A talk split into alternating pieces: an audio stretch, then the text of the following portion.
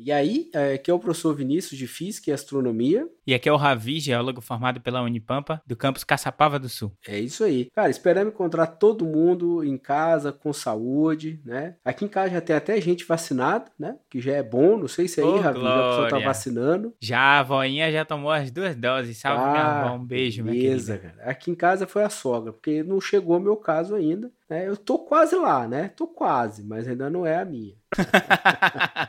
Cara, olha só, igual todas as vezes que a gente começa aqui, a gente queria muito agradecer a todo mundo que nos acompanha aqui no podcast, nas redes sociais, que envia comentário, dica, sugestão, essas coisas tudo aí, cara, né? Clica no sininho, as coisas tudo, né? Não, sininho não. ah, é, claro, sininho é do YouTube. falei. Eu tô doido pra gravar um vídeo lá. Isso. Mas se quiser mandar né, e-mail com sugestões, críticas, informações, marcar para festa de 15 anos. Claro que depois da pandemia, né? A gente não precisa fazer isso agora. Não é isso aí, Ravi? Ravi? Putz.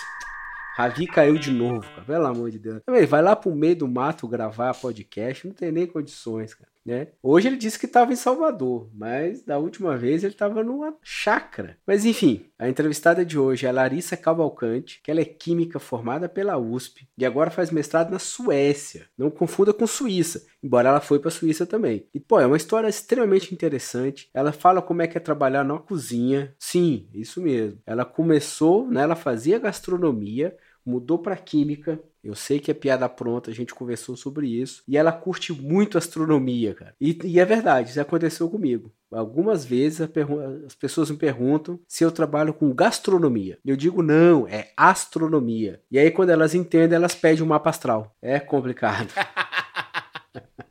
Voltei pra dar essa risada. Só foi, não, voltou do chão só pra rir. Pelo menos a internet dessa vez tá indo e voltando, porque no episódio só foi. Então é isso, gente. Vamos ao episódio. Até mais.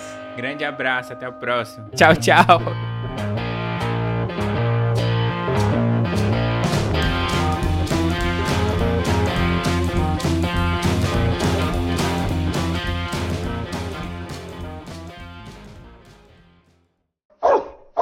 E aí, bem-vindos ao segundo episódio da terceira temporada do podcast Cusco Velho. E hoje a gente tem uma entrevistada mais que especial, né, não, Vini? Com certeza, cara. Falando lá do norte da Europa. Imagina que loucura. Já tá frio por aí, por falar nisso? Já tá esquentando, na verdade.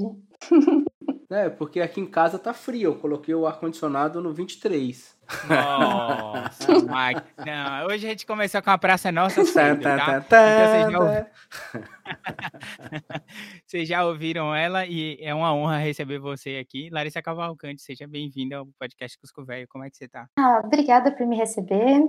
É um prazer estar aqui. Na verdade, é uma honra eu poder estar falando com vocês. Eu vi que vocês já entrevistaram um monte de gente importante e, nossa, poder falar também um pouco, acho que da minha experiência como só uma mestranda aqui fora, eu acho que é, é bem legal. Então, obrigada por me receber. A gente que agradece Mas- convite, vocês terem aceito o convite, né? Foi, é bem interessante mesmo. E aproveitando aí que tu falou que já viu os outros, o pessoal que estiver ouvindo esse, ouve os outros também, gente. Vamos lá. Fortalecer. Minha equipe é muito boa de merchan. Para com isso.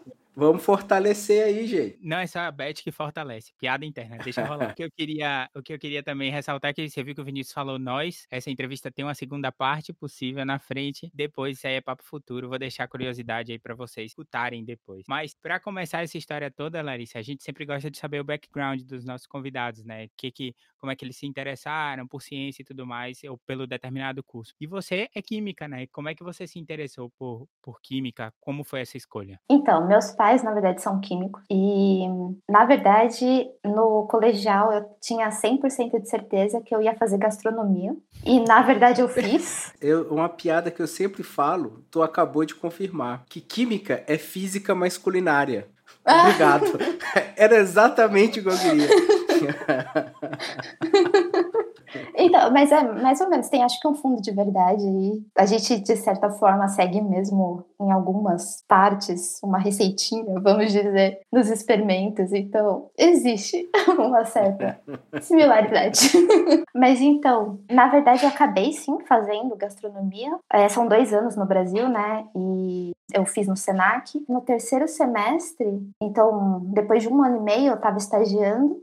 Eu estagiei em dois restaurantes. E eu tava num estado zumbi tão absurdo que, na verdade, meu pai me deu um ultimato para parar o estágio. Ele falou: você não vai mais, de jeito nenhum. Eu tive que dar uma desculpa no restaurante. Na verdade, para ser bem honesta, eu nem lembro direito dessa época. Eu só sei o que meu pai fala, como eu tava, meu namorado também presenciou. E daí, depois desses estágios, eu fiquei, tá, o que que eu vou fazer agora, né? Porque eu tô vendo que não é para mim, eu não aguento, é um ritmo muito pesado. É, não, e não só isso, é, eu sentia uma falta de ciência mesmo. Eu sentia uma curiosidade de, ah, por que que essa massa com para você tingir com a, sei lá, a tinta da, do povo da lua, você tem que fazer tal coisa. E eles não tinham uma explicação exatamente. Então quer dizer que, em outras palavras, aquilo que a gente vê no Masterchef é real, é aquelas pessoas gritando no teu ouvido o tempo todo. Ah, não.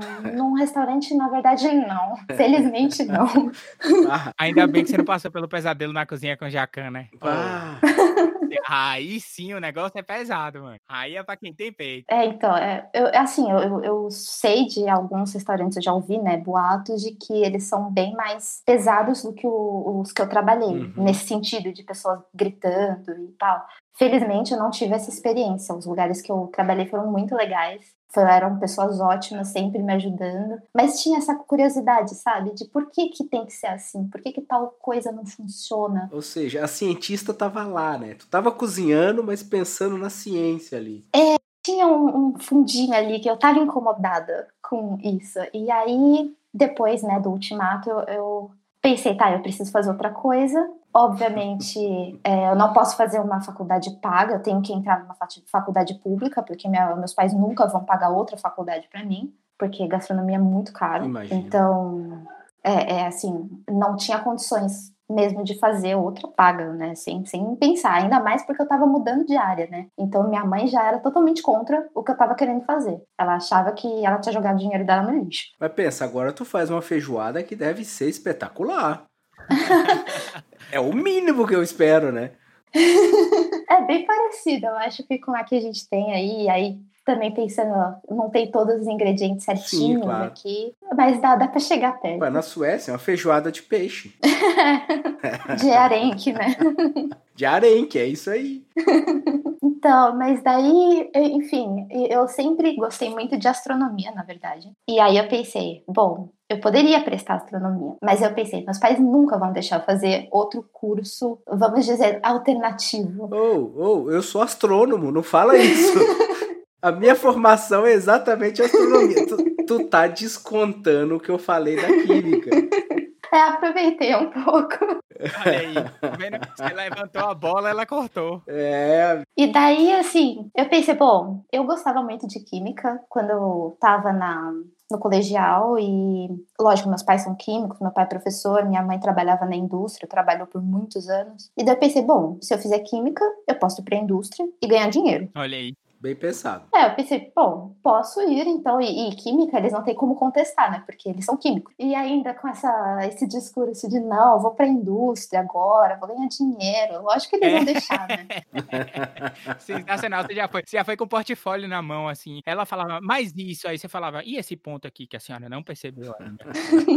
Sensacional. E na verdade, quando eu tava prestando, foi uma época bem difícil, porque meus pais ainda não apoiavam 100%, né? Então, eu prestei o Unicamp e, e a USP. Eu sou de São Paulo, então eu achei que eram as duas mais tranquilas nesse sentido de como eles deixariam eu fazer. São públicas, são universidades fortes, são é, eram próximas da minha casa. Te dariam uma base boa, né? Assim, para você entrar no mercado depois. Putz, e, e, do colegial onde eu fiz, a gente sempre foi muito treinado para fazer a FUVEST, né? Então eu, na verdade, gostava de fazer a prova da FUVEST. Eu achava uma prova muito boa, muito bem feita. Então eu acabei fazendo, e lógico, a Unicamp é bem diferente da, da prova da FUVEST, então eu fui horrível na Unicamp, eu sempre fui péssima na Unicamp.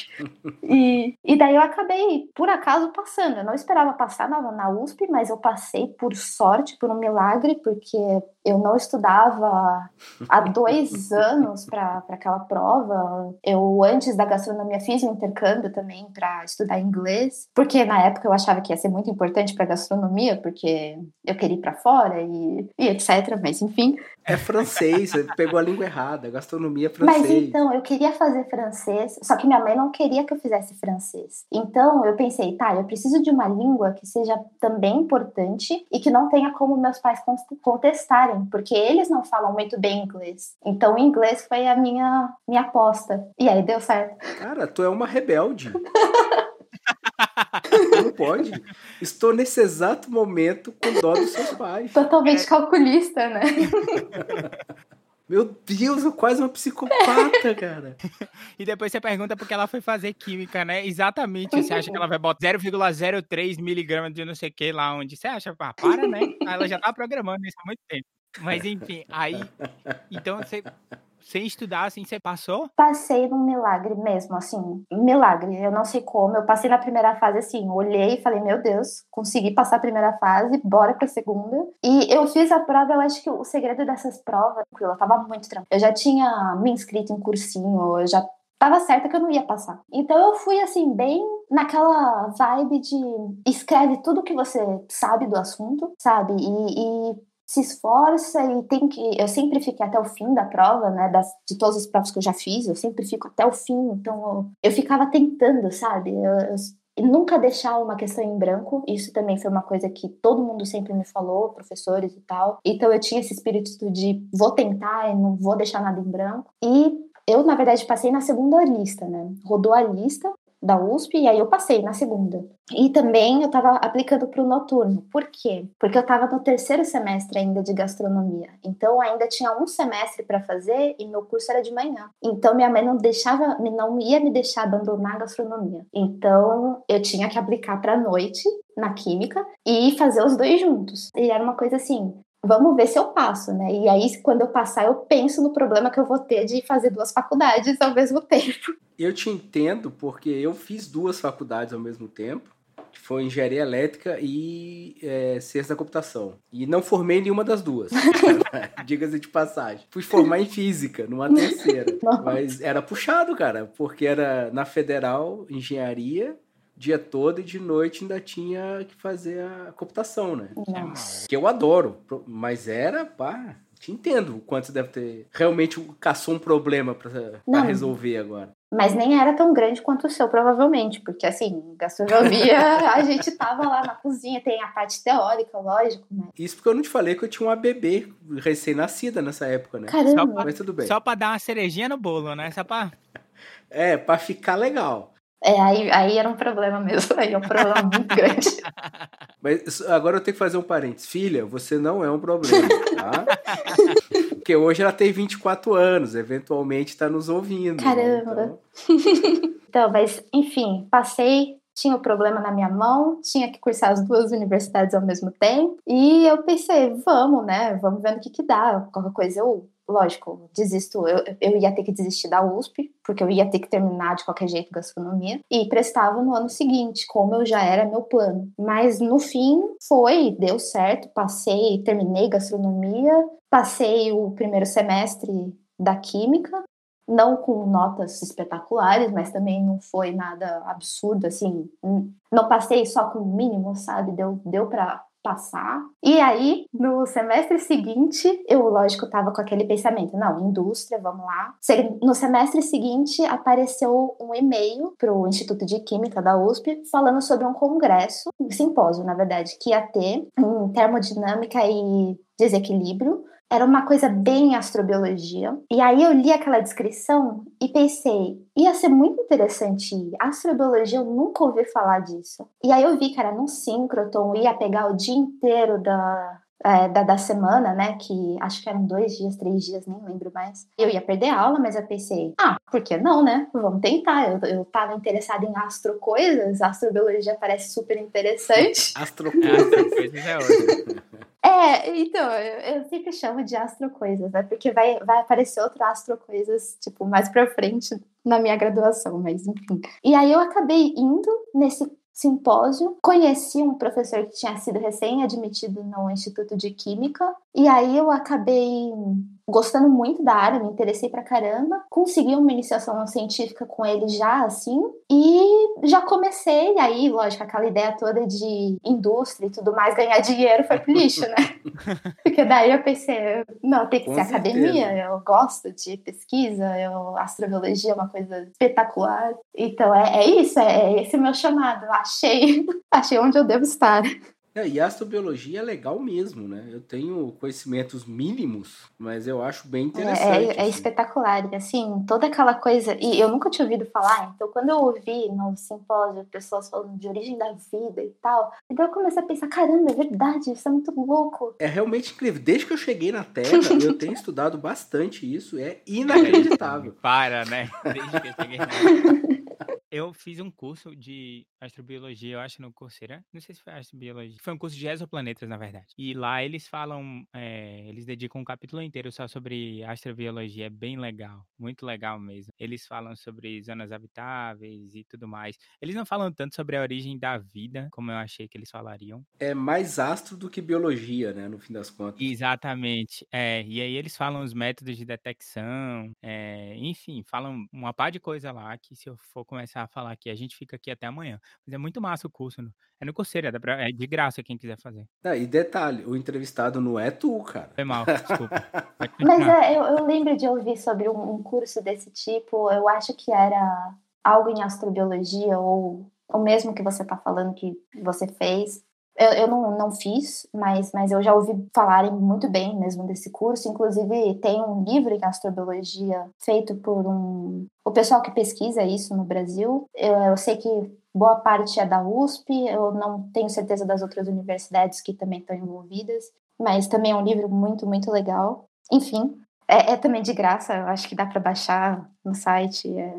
Mas é uma área bem, bem legal. Então, no fim, eu acabei entrando nisso, na iniciação científica, no meu segundo ano de faculdade e fiquei até o meu quinto ano fazendo iniciação científica nesse grupo, o que foi muito legal. Era um grupo muito, muito legal. É, meu orientador era maravilhoso. Todo mundo, todo mundo era muito legal. Foi nesse meio termo que aí surgiu a oportunidade de você fazer um intercâmbio, sem ser o antes da graduação, né? Durante a graduação. Sim, é, abriu um edital é, acho que no meu terceiro ano, é, no meu terceiro ano, eu comecei a pensar, tá, se eu quiser fazer um intercâmbio, eu tenho que começar a pensar nisso agora. E eu comecei a procurar editais é, da USP, né, que abrem alguns editais para intercâmbio, e aí você tem bolsa e tal. E eu vi que naquela época ia abrir um específico do Instituto de Química, e era para é, mobilidade de pesquisa, era financiado pelo Santander, e tinha um que era aberto para a USP toda, e aí a ideia era você fazer curso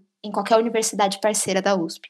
E aí, no fim, eu ia aplicar pro de para fazer curso fora, né? Porque eu pensei, ah, vai ser interessante, mas meu orientador ele se animou com a ideia de eu ir para fora, né, e fazer alguma coisa, alguma coisa de pesquisa também na área. E aí no Instituto de Química só tinha algumas universidades parceiras, né? Eu estava basicamente entre França e Dinamarca. E aí, meu parceiro, lógico, ele, ele também ia junto, né? A gente ia dar um jeito dele vir junto. E ele também estava é, aplicando para o intercâmbio, mas pela USP toda. E a gente pensou, bom, vamos tentar Dinamarca, né? A gente não tem ideia, nunca foi, não sabe nada de lá. Então vamos lá. Só que eu tinha que achar um grupo de pesquisa e não tinha ninguém em astrobiologia, pelo menos não diretamente. Então foi muito maluco que a gente teve que um dos membros do grupo, né, de, do laboratório que eu estava no Brasil, ele tinha um contato, na verdade na Suécia, um, o diretor da rede nórdica de astrobiologia. Então ele entrou em contato com essa pessoa para ver se ele conhecia alguém na Dinamarca trabalhando com astrobiologia. Esse diretor ele indicou uma pessoa num centro de pesquisa de formação planetária e estelar. A gente entrou em contato, né, com esse pesquisador. Ele respondeu uma vez e não respondeu mais. Acontece muito. E aí, nisso, o prazo da, da bolsa para aplicar, né, para o intercâmbio já estava passando. A gente tinha só uma resposta desse cara. A gente falou: bom, vamos escrever aqui o que seria mais ou menos o projeto e vamos continuar tentando falando com esse, falando com esse cara. E a gente aplicou, por um milagre eu consegui. E aí, aí a gente tinha o problema, tá? Agora a gente tem que achar o cara, a gente tem que dar um jeito de falar com ele. Tem que avisar ele que eu vou trabalhar junto. Mas aí no fim o cara não respondeu mais. Eu achei uma outra pessoa que na verdade era o era e ainda é o diretor desse grupo na Universidade de Copenhague e ele na verdade estava em cosmoquímica. Então ele ele trabalhava com meteoritos e tudo mais. E aí a gente entrou em contato com ele. Ele tinha uma pós-doc que ia entrar em licença maternidade dali a alguns meses e ela precisava de ajuda. Então foi meio casou perfeitamente. Eu queria ir para lá, queria fazer alguma coisa, ela precisava de ajuda para terminar os testes. E então eu ca caí de paraquedas totalmente em cosmoquímica. E salvou a vida da guria, né? Pois é, timing todo. Eu ia falar o que, que é o timing, né? E aí foi assim, foi incrível, porque o centro lá, é, é, ele fica dentro do Museu de Geologia. Oh, claro que é incrível, olha só. Que você acha? Mas não tem nem por que pensar, sacou? É incrível por causa disso aí, ó. Eu concordo, afinal de contas, tá cheio de pedra em volta, é super seguro. não, para com isso, respeita a minha história.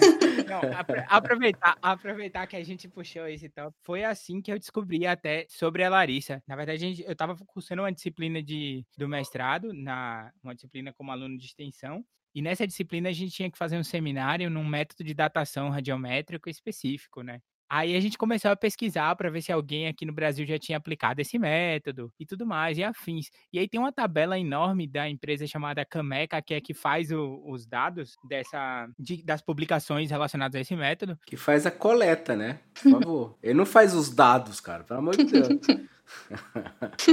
Mas aí eu filtrei por, por BR lá e aí eu achei o nome da Larissa. Entrei, a gente estava com muita dúvida no método. A gente entrou em contato com ela para saber como é que ela tinha realizado e tudo mais. Ela tinha feito parte de um, de um estudo e tudo mais. E foi assim que eu descobri é, a Larissa. E depois eu acabei vendo que ela fez intercâmbio e tudo mais. Quando a gente conversou, eu já falei: Ó, vamos fazer uma entrevista pro Cusco Velho. Ela foi super boa e falou: Vamos. E aí o resto é história. A gente tá aqui hoje já que você fez o adendo, eu tenho que. Eu, eu ri quando você falou que, que o grupo trabalha com cosmoquímica e meteoritos, né? Porque, de novo, você está falando da minha pessoa, eu tenho um meteorito em cima da minha mesa na universidade, que é o meteorito Caçapava do Sul, é real isso. E, pô, ainda como é que vem falar que astro, astronomia é exótico? Não, sacanagem isso aí. Como é que foi que ela falou? É exótico mesmo? É exótico, eu acho. É, é alternativo.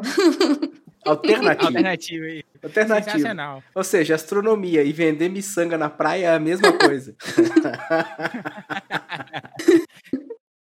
A, a, a, astronomia e Janis Joplin tá quase aqui, ó, lado a lado. Pô, assim. não, Jan, não, não vai falar da Janis aqui, velho. Não, eu não tô falando mal, só tô falando que ela era alternativa. Só. Pô, bota alternativa nisso. É, só, só fazendo um adendo também, eu não sei se eu acabei confundindo mais vocês, Ravi, aquele dia, porque eu também eu só usei aquela técnica com esse grupo. Eu eu era uma graduanda, né? eu não tinha ideia do que eu estava fazendo lá, eu não tinha ideia da área, eu não tinha ideia de nada. O Ravi também não, não te preocupe. oh, que absurdo, ele me difamando assim, em rede nacional, internacional, na internet aberta. Não, você me ajudou, sério. Agora, sério, me ajudou demais, demais mesmo na compreensão. É, me ajudou a colocar as caixinhas no lugar e tudo mais. E, enfim, ajudou a gente na apresentação. A gente foi bem na apresentação. Eu passei na matéria. Que bom. e tá formado, né? É isso que interessa. Ô, oh, Glória. Ah, é. parabéns.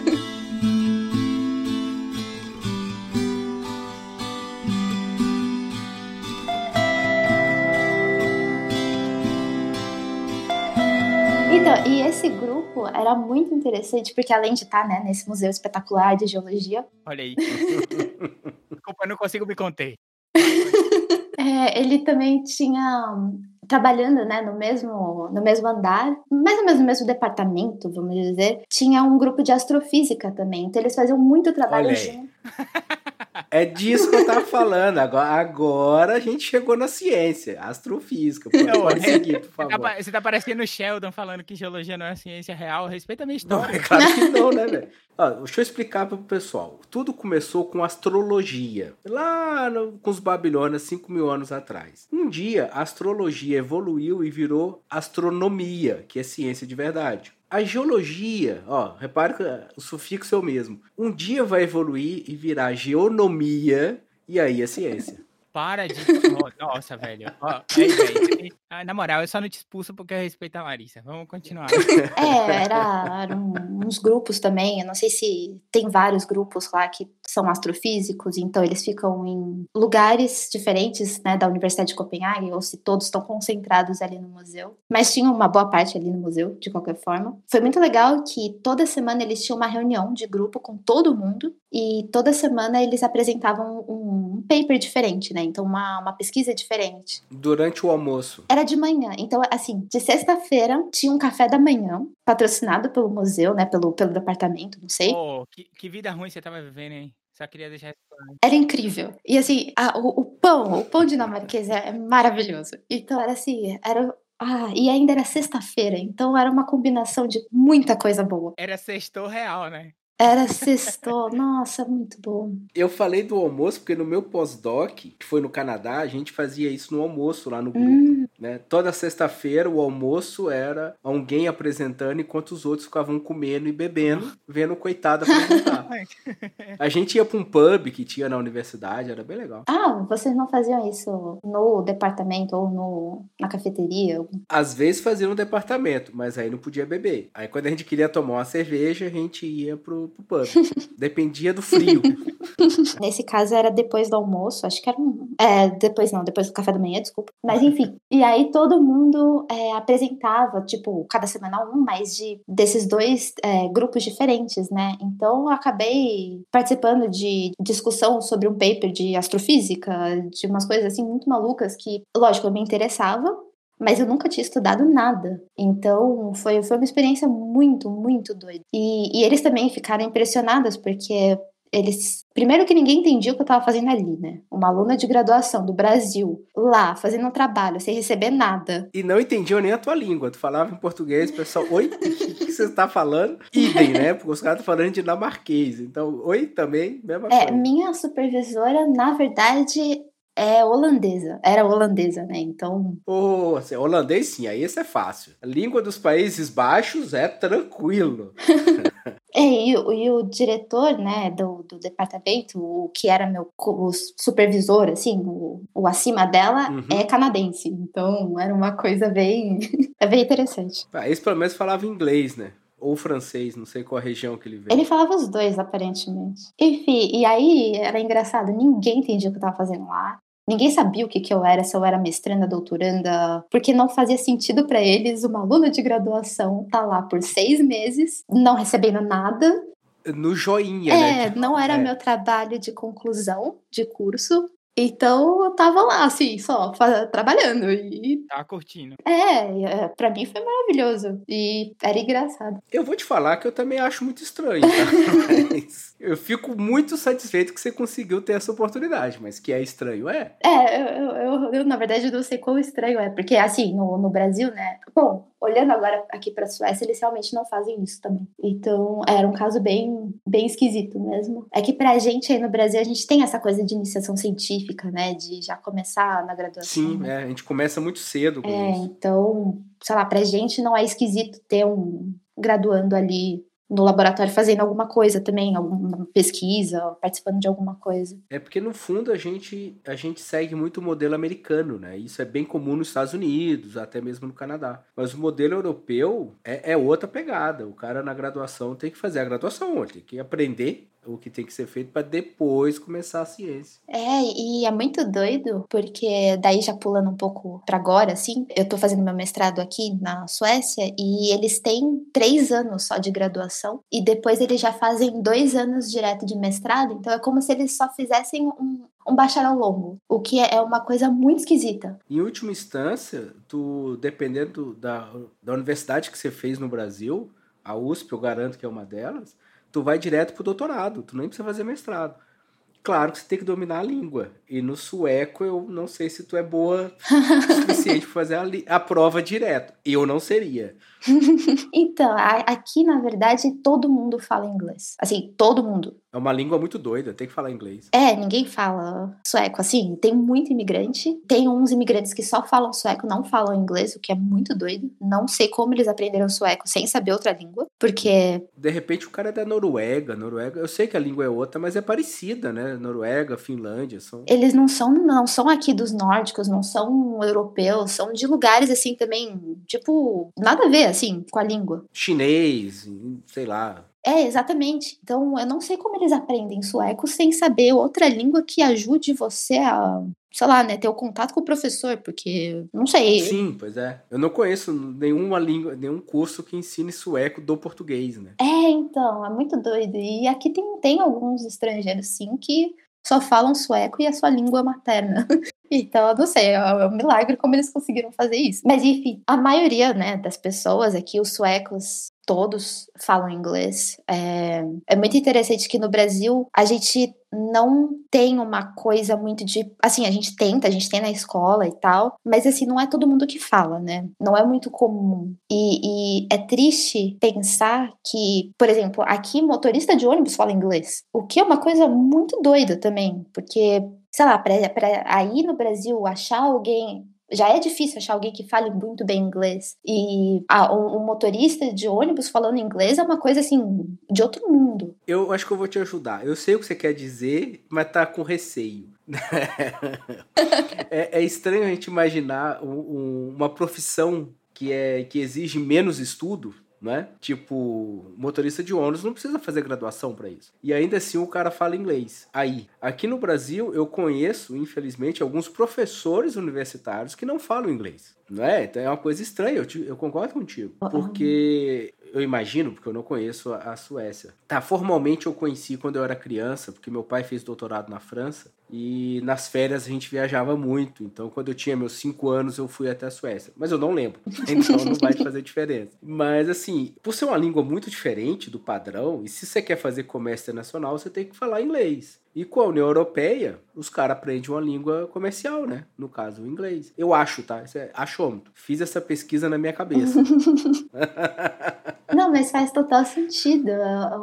E, e, também eles têm uma coisa, eles sabem que quase ninguém fala sueco. Tipo, tem uma parcela muito pequena é. da população mundial Do que mundo, fala. Né? Praticamente quem tá lá, né? É. E esses teus conhecidos estrangeiros que aprenderam de alguma maneira é. E, e, lógico, tem uma similaridade com dinamarquês, norueguês, mas parece que é uma coisa bem louca. Um entende o outro, mas um não gosta do outro. Sei lá, é uma. Eu, eu vejo a série Vikings. Ah. Eu sei como é. eu tô por dentro desse esquema todo aí. Viva Ragnar, né? Eu só tô sabendo como é que é. é. É muito engraçado isso. Essas rivalidades, né? A gente acha que, sei lá, não, não mais, eu é acho. É só Brasil é, e Argentina. Eu ia falar isso. Mas não, aqui tem. Aqui tem, é bem forte, é muito engraçado. Mas, é, enfim, é. não é como se um tivesse moral para falar da língua do outro também, né? As, todas as línguas aqui são. Olha, é que nenhum colega finlandês ouça isso, mas. Pô, os, os caras têm a letra fi grega com trema em cima. Ah, pelo amor de Deus, que língua é essa, cara? Mas eu acho que o, o finlandês, ele é de uma raiz diferente, né, da dos outros nórdicos aqui. Ah, não vou saber dizer. Eu adoro línguas, cara. Eu sou fascinado em aprender. Tu falou que queria falar francês, que quis aprender francês uma vez na tua vida. eu falo francês, porque meu pai fez doutorado lá, a gente foi junto. Também inglês, espanhol, tô tentando aprender alemão, mas tá, é uma linguinha complicada. E eu adoro aprender línguas, mas realmente as línguas nórdicas me fogem da, da possibilidade por enquanto, pelo menos.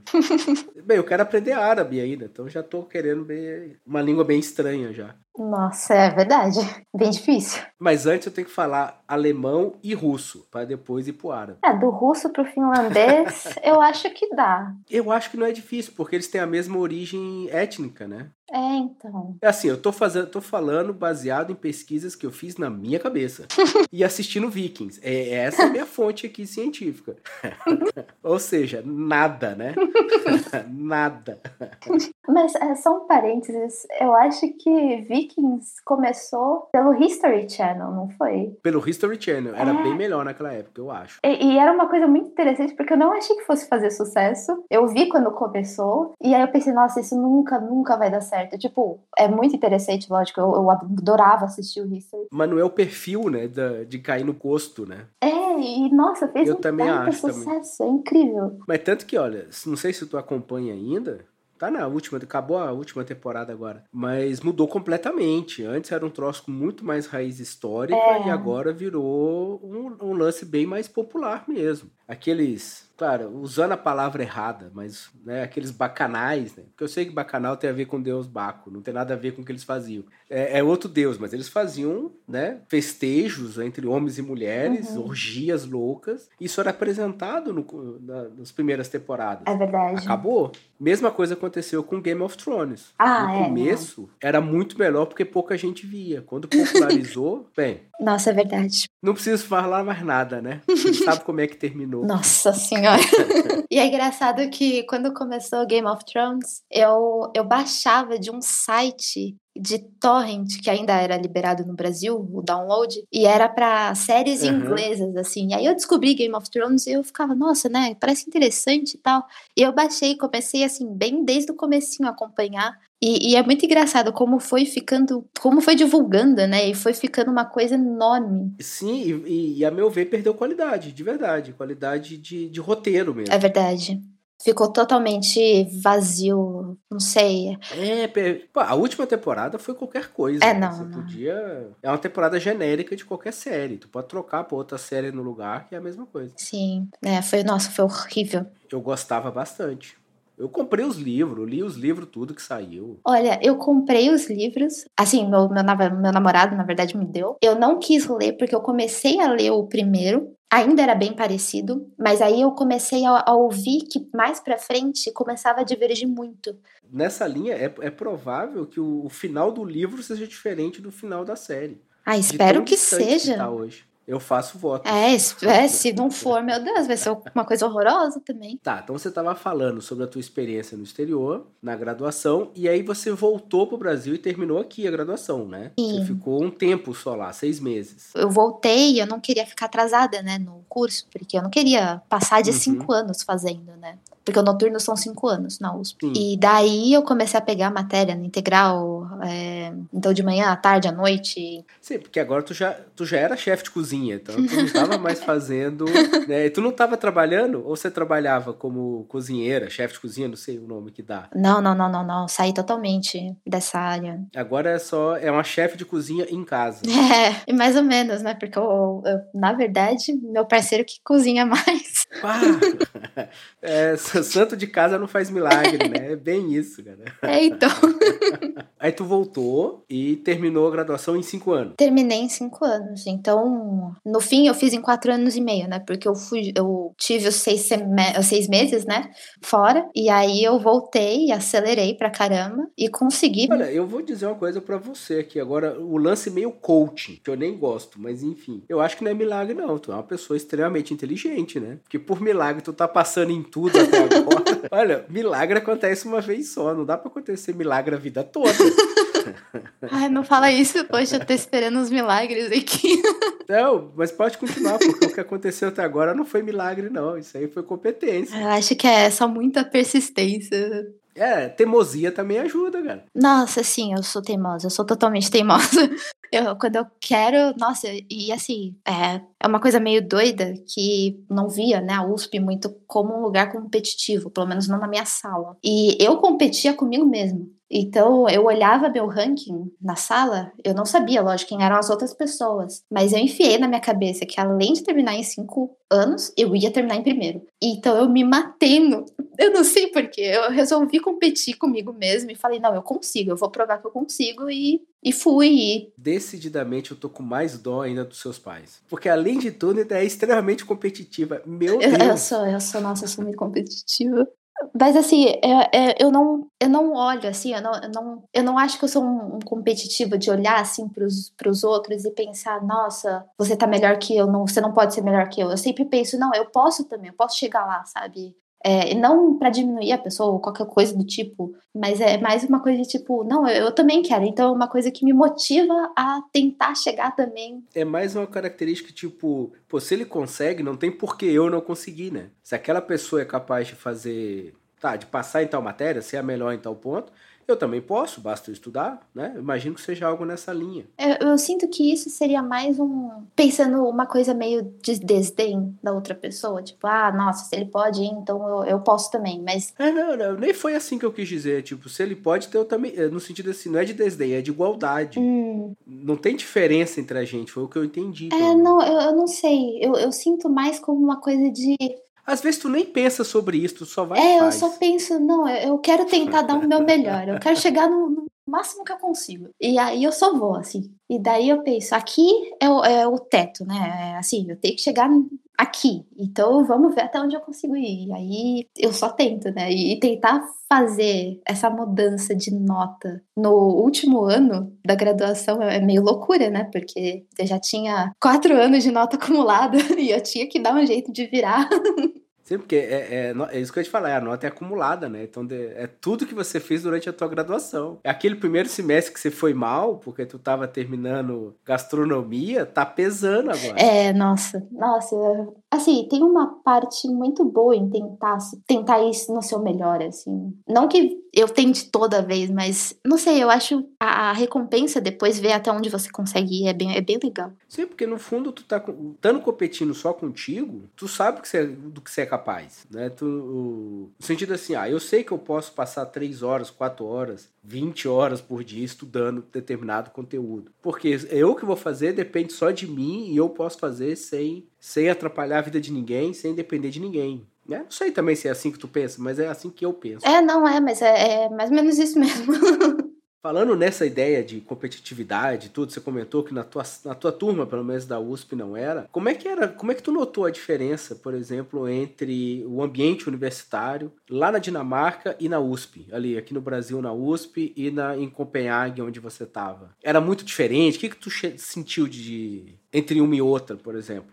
Lá eu não fiz matéria, né, na Dinamarca. Então eu não, eu tava é, eu, eu fiz só a parte de pesquisa, então eu tava só com, sei lá, o pessoal que tava fazendo doutorado, tinha alguns mestrandos, pós-doutorandos, então eu não sei exatamente nesse ponto de, de aula, de como as pessoas são. Eu acho que quem vai poder falar melhor nisso é o meu parceiro, que ele fez matéria na Dinamarca. Mas com relação à pesquisa, eh, eu achava que essa coisa de você ter grupos bem diferentes no mesmo lugar e trabalhando juntos era uma coisa muito legal. Eu via que eles conseguiam chegar num nível de pesquisa, pelo menos na visão que eu tinha. Eu não parei para analisar hoje em dia para ver se mudou, na minha opinião, mas eu acho que eles conseguiam crescer muito nisso e as pessoas eram muito legais. Então, eles tinham essa ideia de tá todo mundo ali aprendendo junto e sei lá, dando o seu melhor, sabe? É que traz a ideia da multidisciplinaridade, né? É. Então, é, cada um está na sua área de formação, na sua área de pesquisa, mas está trocando ideia com uma pessoa de outra área. E isso, às vezes, dá uma, é uma famosa, é uma visão fora da caixa, né? Você, tipo, quando tu tava falando, um cara que trabalha, são áreas similares, cosmologia, astrofísica, não, não é, não fala línguas diferentes, ou astrobiologia, mas são visões diferentes do, do da questão, né? E essa conversa de corredor é bem útil, eu concordo contigo plenamente. Eu já me ajudou bastante na minha, na minha carreira, conversa de corredor. Você tá empacado, tipo, cara, como é que eu resolvo esse problema? Então, tipo, não tô entendendo por que, que eu tô encontrando esse valor. E o cara, ah, quem sabe é tal coisa, sei lá. Isso é muito bom.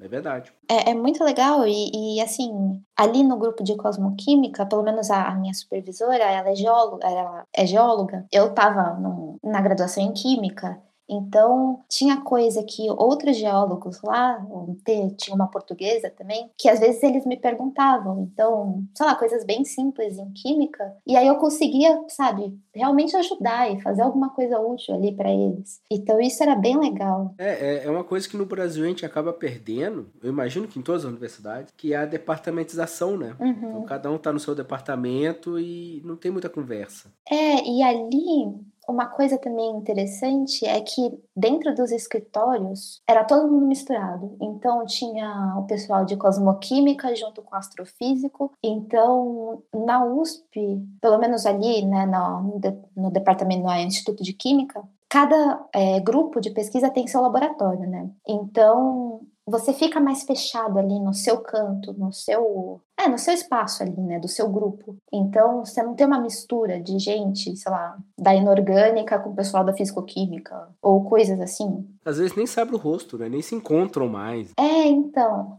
Isso é uma diferença interessante. Na Dinamarca, eles tinham uma coisa muito de horário de trabalho. Então, eles fazem uma separação muito grande de vida fora do trabalho, eles respeitam muito os horários de lazer e tudo mais, e vida no trabalho. Então, a gente, eu, eu fazia mais ou menos o horário da minha supervisora, né? Então, a gente entrava às nove, a gente tinha, sei lá, meia hora de almoço, às vezes a gente tinha um café ali com um grupo de, de doutorandos, mestrandos e etc., que a gente sentava e tomava café depois do, do almoço. E aí também era gente de, de todas as áreas ali de pesquisa. E depois era voltar para o laboratório e focar. Então eles eram muito focados. Não tinha conversa assim nos escritórios, o pessoal não parava, ficava batendo papo, é, por, sabe, bastante tempo. Eles eram realmente muito focados. Eu não sei se é o caso, por exemplo, na França, no Canadá também, eu vou falar do Canadá que eu tenho experiência mais recente. A semana de trabalho é de 30 horas, mas são 30 horas o cara focado ali. O falou, é de 9 a 5, de segunda a sexta, e o cara tá. Ele não faz outra coisa da vida, mas sai dali, ele tem vida. Ele vai viver, vai sair com os filhos, vai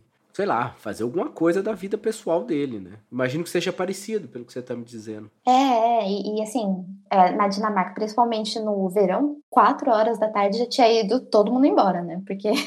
assim, porque é, verão, né, cara? Não é igual a gente que tem esse sol sobrando aqui, que o cara se tranca em casa e liga o ar-condicionado. Aí não tem, não tem sol. É. Eu vi Vikings, não tem sol. É, o que eu ia te perguntar assim, tu, tu se graduou, conseguiu ser a, a primeira, tu conseguiu ser a primeira colocada da turma? Vou falar de novo, por um milagre sim, porque tinha gente muito espetacular na minha sala. Não, não, não, não, não. Ah, vamos combinar, esse negócio de milagre não cola mais aqui não, hein? Isso acabou. É, foi, foi muita, eu fui muito teimosa ali, eu, eu realmente forcei. É, não, como diria minha avó, não é teimosia porque tu conseguiu, né? É verdade. É persistência. É. Se tu tivesse errado, é teimosia. É verdade. e como é que tu decidiu fazer um, uma pós-graduação assim? E por que na Suécia? Eu já sabia que eu. Assim, quando eu comecei em astro.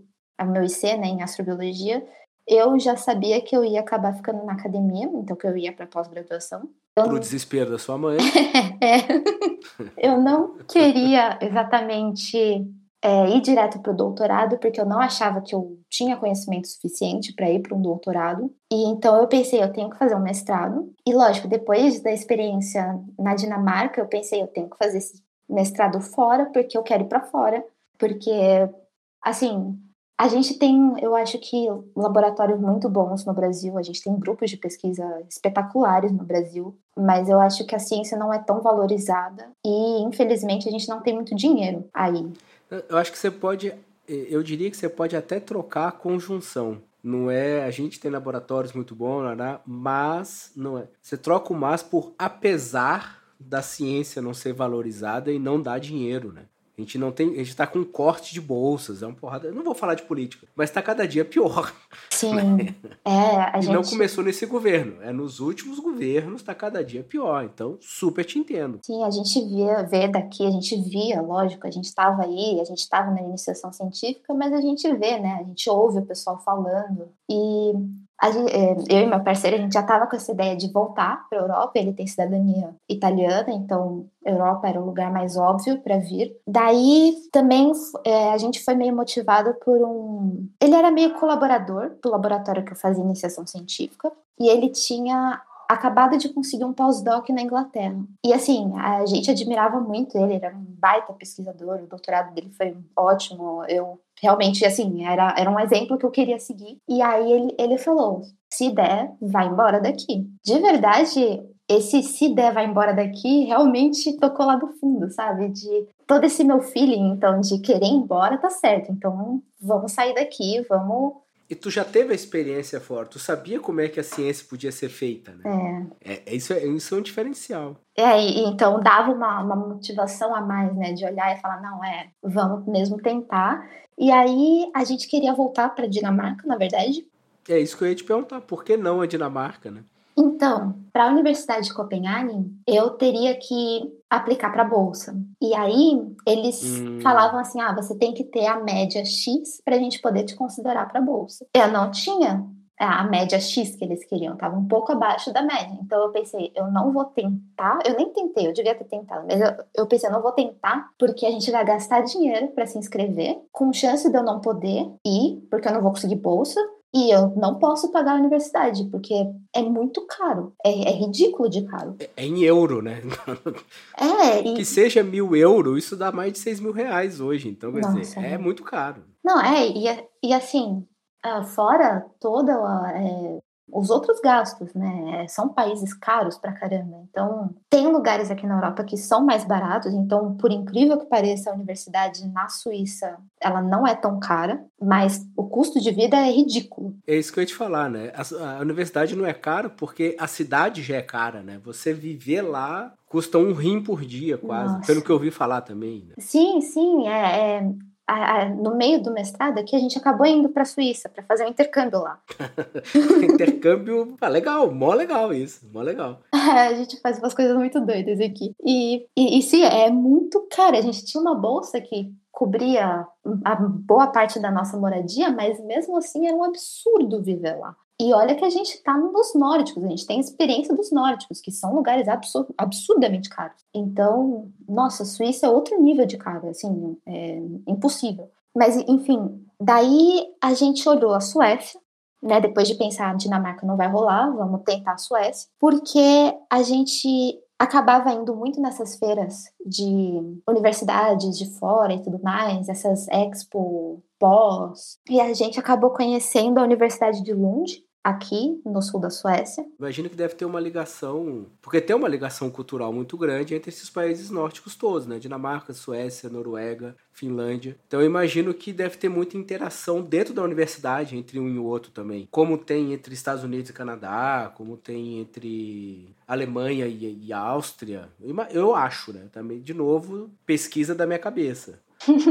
eu não sei exatamente como é que funciona, mas eu lembro de quando a gente estava na Dinamarca que é, teve sim um, uma reunião é, com um grupo, na verdade aqui da Suécia, da Universidade, da, do Museu de História Natural da Suécia, e eles estavam fazendo uma parceria com eles. Então era o Museu de Geologia da Dinamarca fazendo parceria com o pessoal aqui da Suécia. o Ravi aqui ia ficar gritando de alegria. Falou geologia, falou a palavra geologia, ele grita.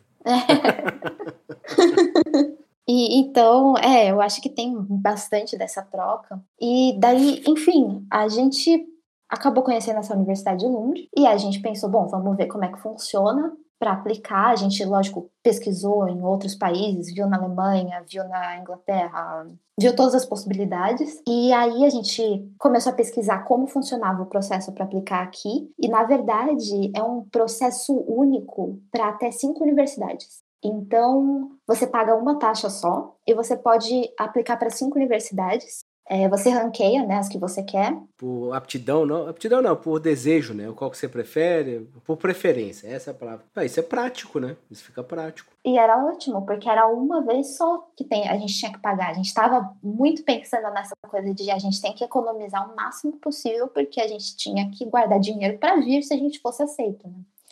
E aí, é, além disso, por acaso, não sei como, eu descobri que a Suécia tem uma regra de que se você tem um parente ou alguém que tem cidadania europeia, você, se você for é, bem próximo, se você for é, parceiro, namorado de longa data, família, etc., você tem os mesmos direitos que um europeu. Então você não precisa pagar a universidade. Pá, agora matei a charada, né? Então, a gente pensou, ah, isso pode ser uma solução para o nosso problema, porque a gente já estava junto desde o colegial. Então, a gente realmente estava muitos anos junto, a gente estava... A vida toda, né, praticamente. É, então... A vida adulta toda, isso é fato. Sim, então foi perfeito. Eu, na verdade, antes de descobrir isso, apliquei para uma bolsa aqui do governo sueco, só que eles consideram muito o trabalho voluntário uma coisa muito de uma visão de liderança de como você vai mudar o mundo com o que você vai estudar e tudo mais. Questão de sociedade, a comunidade, como é, é que tu influencia, como é, tá. Então, e assim, honestamente, eu nunca fiz nada muito nisso. Pelo menos na pesquisa que eu quero, que eu tô tentando entrar e tudo mais. Eu pessoalmente, por mais horrível que seja, eu não me interesso muito por essa área. Eu não acho que eu vá mudar as coisas, eu não acho que eu tenho uma visão que eu consiga pensar num problema social e resolver. Eu também, infelizmente, por um pouco de interesse, eu também não tenho interesse em ir para essa área de ambiental e tudo mais, porque realmente é, não, não conversa comigo. Eu, eu acho extremamente importante, mas eu, eu, eu não sei, eu não tenho aptidão nenhuma para trabalhar com isso. Não, mas é, é, em tua defesa, caso alguém venha te incomodar um dia, você pode sempre dizer o seguinte, né? O que seria dos padeiros se todo mundo quisesse ser mecânico? É simples assim, cada um tem a sua, a sua visão.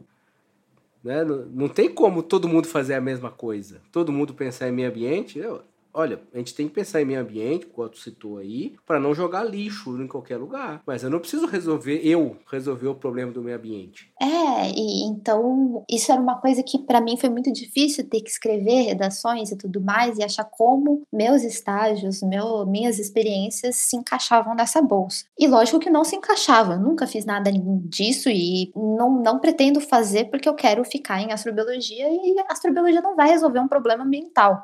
Não agora, pelo menos. E... Não nesse planeta. É, não nesse planeta. pode, pode estragar um, ambiental em outro planeta, fazer uma terraplanificação, sei lá, alguma coisa assim. É, então. Ou seja, pode melhor eh, transformar Marte na Terra e poluir Marte mandando seres humanos para lá. Então, então assim, não, não era nem, não é nem ético, eu não sei nem pensar nisso, em como transformar isso numa visão ambiental. Então, lógico que eu não consegui a bolsa. E a solução foi tentar essa coisa de entrar como familiar do, do meu namorado. E aí a gente foi atrás da documentação é, que precisava. A gente já estava junto há muitos anos, só que a gente não morava junto, porque, bom, a gente era estudante, a gente não tem dinheiro. E. Sendo desde o colegial, ou seja, cada um morava com seus pais, né? Então. E, e depois de voltar da Dinamarca, na verdade, a gente morava junto, só que na casa dos nossos pais. Cada semana na casa de um dos pais. então. Seus pais tinham guarda compartilhada. Às vezes era com seus pais, às vezes era com seus sogros. É guarda compartilhada do casal. Era bem isso. Eles pediam aqui para comprovar que a gente morava junto, que a gente tinha conta pro mesmo endereço, e lógico que a gente não tinha, porque a gente não tinha nem conta para pagar. então, a gente pegou e passou, sei lá, conta de gás do, do apartamento do, da mãe do, do meu parceiro pro nome dele, passou o, o meu endereço do plano de saúde pro endereço dele. Então a gente começou a fazer umas coisas muito loucas assim para conseguir umas cartas para provar mais ou menos que a gente morava uhum. junto. Levantou a documentação, né? E, lógico, a gente também fez. É... A gente se registrou no cartório, a gente não casou, mas a gente colocou como união estável isso. E daí, lógico, a gente pretende, né? Casar e tudo mais, mas a gente achou que. É, eu só ia, eu ia exatamente comentar isso. Eu espero que ele não ouça esse episódio, porque você diz, lógico que a gente não casou. então, eu fiquei assim, puxa vida, antes eram os pais, agora até o próprio namorado, gente. Não, não, não. Não, é que a gente quer casar direitinho, fazer tudo bonitinho. E, e, era uma coisa que nossos pais estavam preocupados da gente casar assim na pressa, sabe? Só para conseguir a documentação para vir. E não, não é esse o objetivo, né? E perder a festa, né? O mais importante do casamento dos outros é a festa que a gente vai. Com certeza. então a gente é, a gente já tava pensando que a gente vai sim se casar e tal, mas não ia ser naquele momento que a gente ia fazer isso. E no fim, é um procedimento muito maluco para vir para cá, eles não te dão muita informação de como você pode fazer isso, qual é a documentação exata que você precisa. Então é meio que na fé. E como estudante, se eu viesse para cá como estudante, eu precisaria de um visto. Só que com esse outro tipo de, de vinda para cá como familiar do meu parceiro, eu não ia precisar de visto. Então isso era uma coisa muito maluca que eu tava com medo de me barrarem na imigração quando eu chegasse. Ah, sim. Cadê teu visto? Eu não tenho visto. Eu tô com aquele cara que tá indo embora correndo lá. né? e ele gritando: Uhul, se deu mal! Aí fugindo. Eu super entendo. É, então eu tava com muito medo. Então, lógico que eu liguei é, na embaixada no Brasil, eu liguei na, na, embaixada na Suécia, eu liguei em todos os lugares, porque já deu para entender que eu sou meio louca e vou atrás e é. cavo até o fim. No mínimo sociopata, mas tudo bem, né? e nossa, e, e, no Brasil me falavam, não, isso não vai funcionar. E aí no site do, da imigração aqui, né, da Suécia, falava, não, isso funciona. E aí no telefone com o pessoal aqui da Suécia, o pessoal falava, ah, não, tem que ver a sua papelada, porque eles não dão resposta resposta. Então, eu peguei, imprimi tudo o que eu ia precisar, tudo que falava na página da, da imigração, imprimi a página da, da imigração e mostrei assim que eu cheguei aqui e falei: eu não preciso de visto porque vocês falam que eu não preciso de visto e tá aqui toda a tá documentação. Tá aqui, então, eu entreguei uma pasta enorme pra, pra guardinha da imigração. Existe um dossiê, tá aqui, o dossiê Eu Entrando. É o nome do dossiê Eu Entrando. Dá uma lida aí. Foi engraçado que ela olhou, assim, tinha uma fila enorme pra, pra, atrás da gente. Acho que tinha vários voos chegando e era uma época de recepção também de alunos aqui na, na Suécia. E aí ela olhou assim, ela olhou a primeira página da imigração, deu uma folhada rápida, viu que tinha um monte de coisa, ela só falou, ah, tá bom, só entra, sabe? e bem-vindo. Só entra, depois a polícia, depois a polícia te procura se for o caso. Foi bem assim. Nossa, é um processo muito maluco e é muito na fé, né, de que vai funcionar e vamos tentar. Tá vendo? Esse sim foi o milagre. Aí tu, agora tu usa o milagre. Lá não, lá era competência, usa agora. Nossa, foi, foi, foi muito maluco. E o pior é que assim, eu só podia não pagar a universidade se eu conseguisse o, a permissão de residência como familiar. É, então eu ainda precisava aplicar para essa permissão de residência aqui na Suécia. Então, o que acabou acontecendo foi que eu passei na universidade que eu tô agora, eu informei eles de que existia esse processo, eu estava entrando por esse processo. Eles, como bons suecos, não me deram uma resposta direta.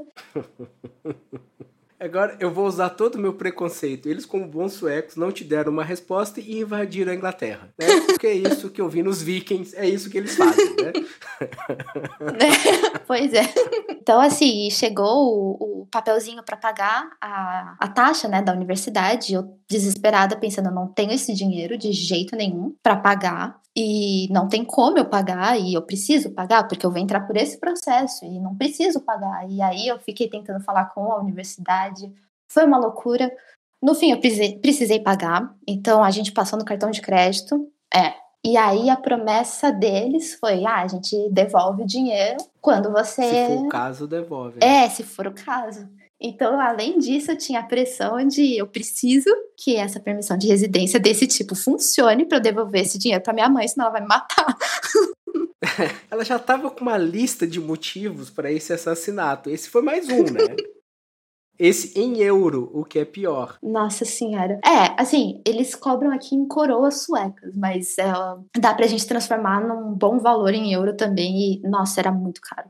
Era, era ridículo, assim, eu, eu, nunca vi uma universidade tão cara, não faz sentido ser tão caro. Mas, enfim, e daí, no fim, eu consegui... É, uma, só por curiosidade, eu fui, eu googlei aqui agora, uma coroa sueca vale menos do que um, um real? Sim, e, e, na verdade, na época, valia ainda menos. É, é ainda menos. Tá, então. Tá 67 centavos de real. É, antes, na verdade, um real compravam duas coroas. No começo, isso era muito interessante porque os valores aqui eles não ficavam tão altos quando a gente dividiu o valor por dois. Agora, lógico, teve uma desvalorização aí do real e tal, então agora já não tá mais é. tão ok. É, aqui segundo o Google tá um e meio, né? Um real é, é uma sueca, uma coroa sueca e meia. É, caiu pra caramba. Mas ainda assim, é, isso depende também do custo de vida, né? Porque só essa conta aqui não significa nada. Sim, é. Antes, então, quando a gente dividia por dois, era caro, mas ainda era, ah, tá bom, dá, não é um absurdo. Agora, não podendo mais dividir por dois, já tá um pouquinho mais preocupante. Ah, e, mas, é, enfim, coisas que a gente tem que, tem que lidar. Enfim, eu, eu, no fim consegui essa permissão de residência maluca, consegui o dinheiro de volta, eles foram super honestos na universidade, foi muito legal. Sua mãe voltou a ser sua mãe? É, parou de querer me matar. E, nossa, mas assim, os processos são muito malucos, né? Tem umas coisas do, do, da permissão de residência, de ah, você precisa provar que você tem o valor X para se manter por tanto tempo. E óbvio que a gente não tem esse valor, né? Então você tem que caçar com a família toda, pedir para todo mundo depositar um pouquinho na sua conta. Numa conta, tu tira o extrato e depois tu devolve, é. Exatamente. Quando eu fui fazer o pós-doc no Canadá, foi em 2014. Aí minha esposa foi também. E era a mesma coisa, a gente tinha que demonstrar. Só que eu fui com bolsa na, na época, né? Eu fui com a bolsa. Então eu tinha que demonstrar que a bolsa ia me dar eh, um valor até o fim do, de um ano, né? Que é o período que eu ia ficar lá. E ia mesmo, não tinha problema nenhum. Mas a questão é que os caras precisavam de uma carta. Aí a CAPES que no Brasil teve que gerar uma carta dizendo eu vou pagar para esse fulano aí tantos dólares até o fim de um ano. E aí os caras aceitaram, mas é um papel qualquer que tinha, né? Tinha nem carimbo, era um e-mail, é coisa muito estranha. é, no Brasil ninguém ia aceitar aquilo. Pô, o cara mandou um e-mail, você cria um e-mail no Gmail, caps@gmail e começa a mandar pros outros. Mas eles aceitam. Eles é, aceitam. É muito diferente, é a cultura, né? A questão é a cultura no fim das contas. A gente se assusta, né? Porque a gente não está acostumado no Brasil. O Brasil é muito mais burocrático em relação a isso. E eles confiam muito, né? É muito engraçado aqui. Porque tem pouco brasileiro aí, né? Quando a gente encher, aí eles vão confiar menos. Ai, que preconceito, cara. Mas é real. Fale. Pior que é verdade, viu? E, e uma coisa muito doida é que para vir para cá tem um problema muito grande de moradia, né? Aqui em Estocolmo. E então a gente tava meio desesperado porque a gente sabia que existia esse problema. E a gente pegou e mandou mandou uma mensagem num grupo do Facebook de brasileiros aqui em Estocolmo, pedindo ajuda, falando: olha, nós somos é, duas pessoas, a gente precisa de um lugar para dois, a gente quer ficar junto, a gente só pode pagar tanto e a gente não, a gente precisa de um lugar para ficar. E nenhum lugar aqui aceitava duas pessoas no valor que a gente tinha, tinha para pagar. E aí, uma mulher, uma brasileira, contatou a gente. Ela disse que tinha um lugar, veio com uma história, não vou entrar na história mirabolante que ela tinha. Enfim, a gente acreditou, a gente pensou, bom, brasileiro, né? Tá ajudando, parceria, pá. No fim, era um o que eles chamam aqui de scam, então era um era um golpe. A gente caiu nesse golpe. Nossa, e, e assim, deu um baita rolo, porque ela tinha assim um apartamento, tal, a gente foi para esse apartamento, mas na verdade ela alugava de uma sueca e ela, a gente estava pagando para ela, lógico, não o valor completo do aluguel que ela pagava, ela já tinha deixado isso claro, que a gente já está pagando um valor, ela já, ela já teria um valor, então, sendo coberto desse, desse aluguel, e ela tava, ia estar tá morando em um outro lugar que a empresa ia disponibilizar, enfim, uma loucura. E a gente acreditou, a gente pensou, bom, brasileira, né? Sei lá, vamos confiar. A gente acha que tá querendo te ajudar também.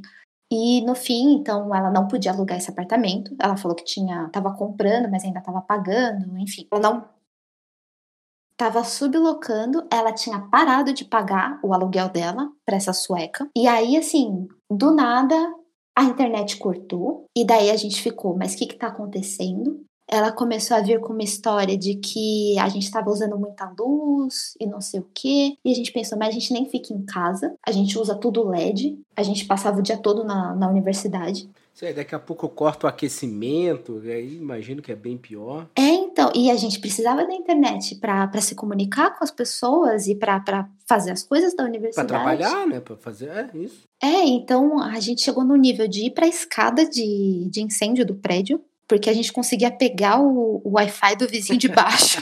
Nossa senhora, do Starbucks da vizinha, poder.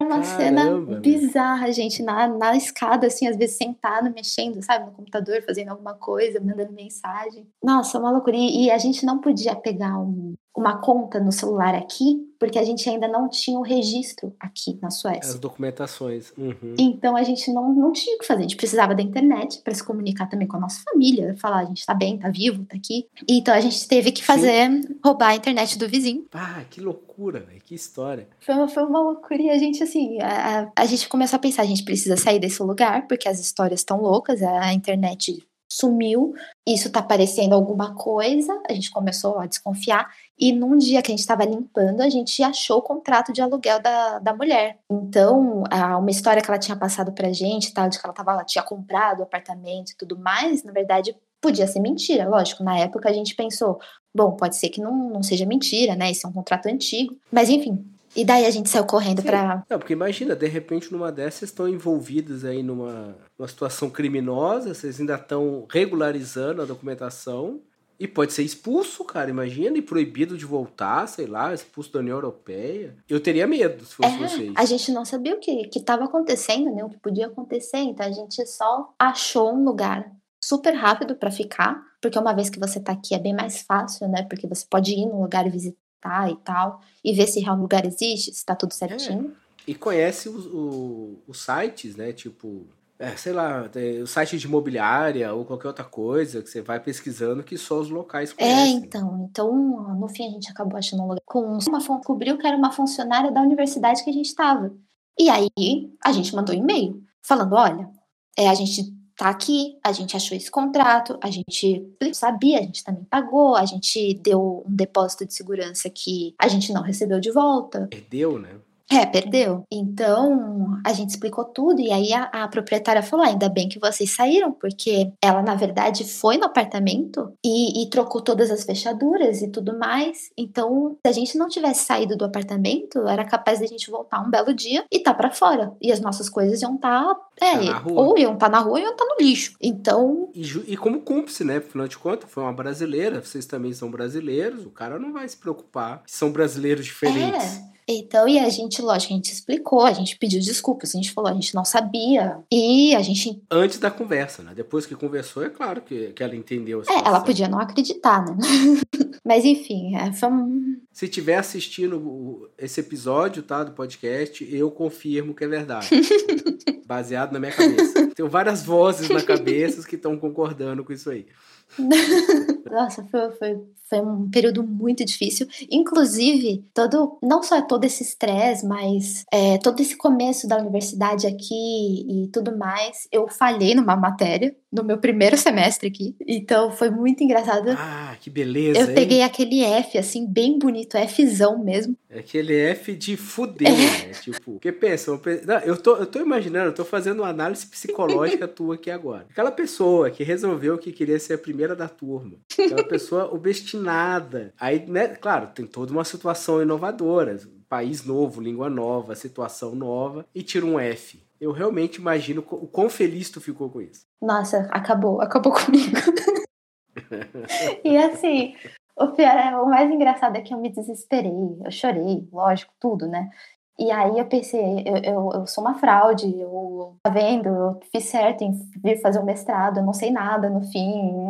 A famosa síndrome do impostor, né? é, e, e, e, muito engraçado que foi muito forte, né? Esse pensamento de, nossa, não aprendi nada na USP, nossa, olha só que horror, meu Deus, eu, eu ter conseguido meu diploma não vale nada. E aí, no fim, eu me desesperei para nada, porque aqui, esse F, eu posso fazer de novo a prova, eu podia, né, fazer de novo a prova, e mudar a nota, passar na matéria, e esse F nem ia aparecer no meu histórico. Ah, olha que beleza! Então, então depois de eu me descabelar toda, eu descobri isso. E aí, lógico, depois é, eu. Depois de surtar, aí é. você pensou, foi ler a documentação. É, porque esse detalhe ninguém te te explica, né, na primeira semana. Então... É porque os caras, eles estão te considerando em, em alta, né? Tipo, ah, vou... ninguém vai chegar. Deixa eu te explicar. Quando você reprovar, né, fica chato, né? Tipo, pô, o cara já tá contando com a minha reprovação. É, mas é engraçado que aqui eles não falam isso, né? Mas depois, quando a gente fez intercâmbio na Suíça, essa coisa de falhar era uma coisa muito forte. Então eles tinham todo um apoio psicológico para tipo você não desanimar se você falhasse numa matéria, que isso não significava nada. Então era uma coisa assim, lá eles assumem que você vai falhar em alguma coisa. Então não se preocupa, funciona assim e tal. Então é muito engraçado. A vida é assim. É, é muito, muito engraçada essa diferença também. Eu sempre falo para meus alunos que é melhor errar e falhar agora na graduação do que lá fora no emprego, né? Ah, sim, é verdade. É muito bem. Aqui você tem a segunda chance, tem recuperação, tem pode fazer de novo. Se tu falha no teu emprego, rua. Nossa, é, é verdade. Eu sou motivacional, cara. É, essa motivação. É, eu dou aula de física, eu tenho que motivar os caras, né? Nossa. Nossa, com física ainda. Pois é, imagina, eu falando isso e resolvendo umas integrais bruxa lá. É bem legal. Imagina. Coitado dos alunos.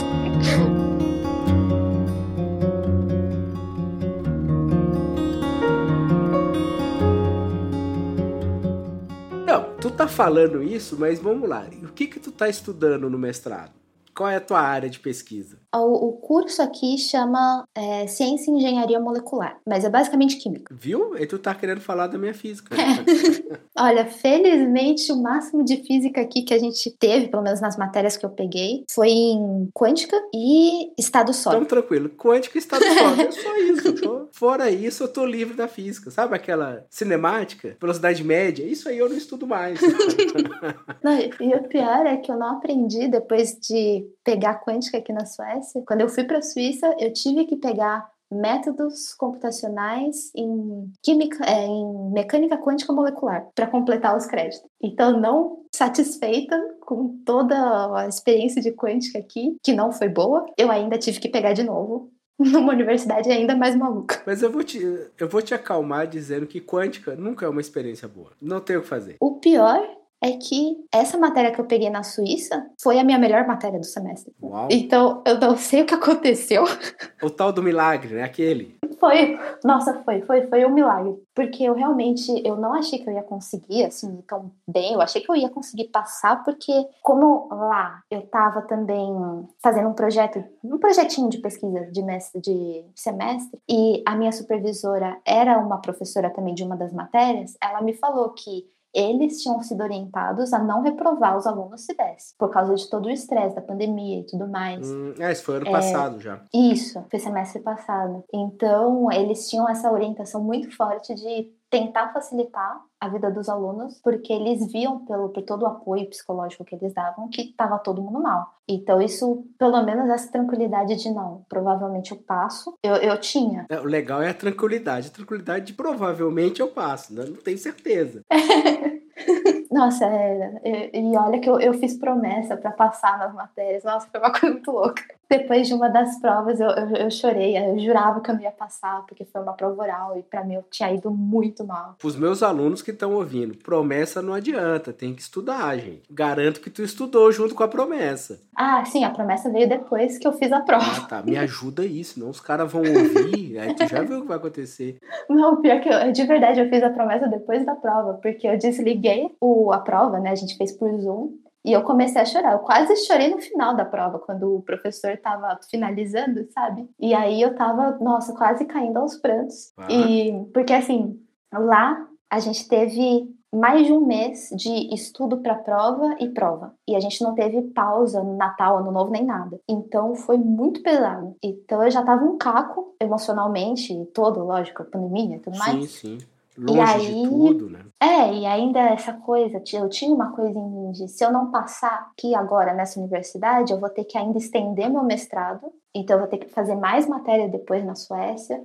Não que fosse um problema, mas em termos financeiros ia ser um problema. Então, e lógico, eu me coloquei essa pressão. Tipo, eu, eu poderia pedir ajuda pros meus pais, pros meus sogros, enfim. E, e, assim, lógico, a gente tem um suporte muito grande deles, da nossa família, para estar tá aqui, então a gente não queria passar ainda, entendeu? Desse suporte que já tem para ter, ter que ficar mais e tal, por um, um deslize nosso de não ter estudado, ou sei lá, né? Como a gente estava vendo. Lógico, na pandemia é uma situação completamente diferente. Mas... Sim, é diferente para todo mundo, para os professores também. Eu falo por mim, inclusive. Eu tô dando aula remoto, né? Tipo, eu não fui treinado a dar aula no computador, comprei uma mesa digitalizadora, tô tentando. Os alunos também, quer dizer, tá todo mundo suando a camiseta no fim das contas. É, e é muito doido isso, porque isso foi uma coisa muito interessante de ter aqui na Suécia e depois ter essas aulas online na Suíça e ver o apoio de cada universidade. Então, assim, aqui na Suécia foi uma coisa que realmente decepcionou muito, que eles não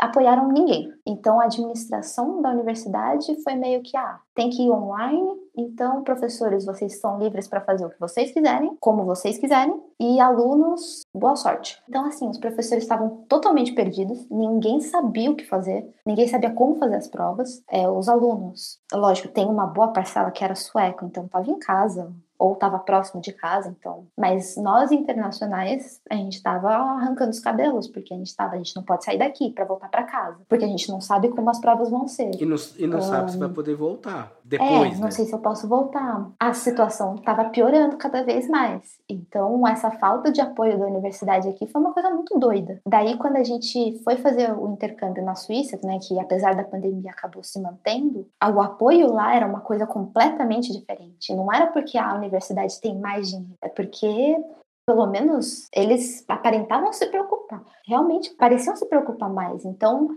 eles fizeram todo um sistema de, su de suporte para os professores. Todos os professores receberam tablets para conseguir dar aula online, sabe, escrevendo e tal. E tinha todo um apoio de se não tem uma conexão boa de internet, eles te davam uma conexão boa. É, para os alunos, se a gente não tivesse computador bom para poder fazer prova e tudo mais, eles iam emprestar computador. Então era uma coisa assim completamente diferente. É um apoio muito, muito maluco que ajuda muito, ajudou muito.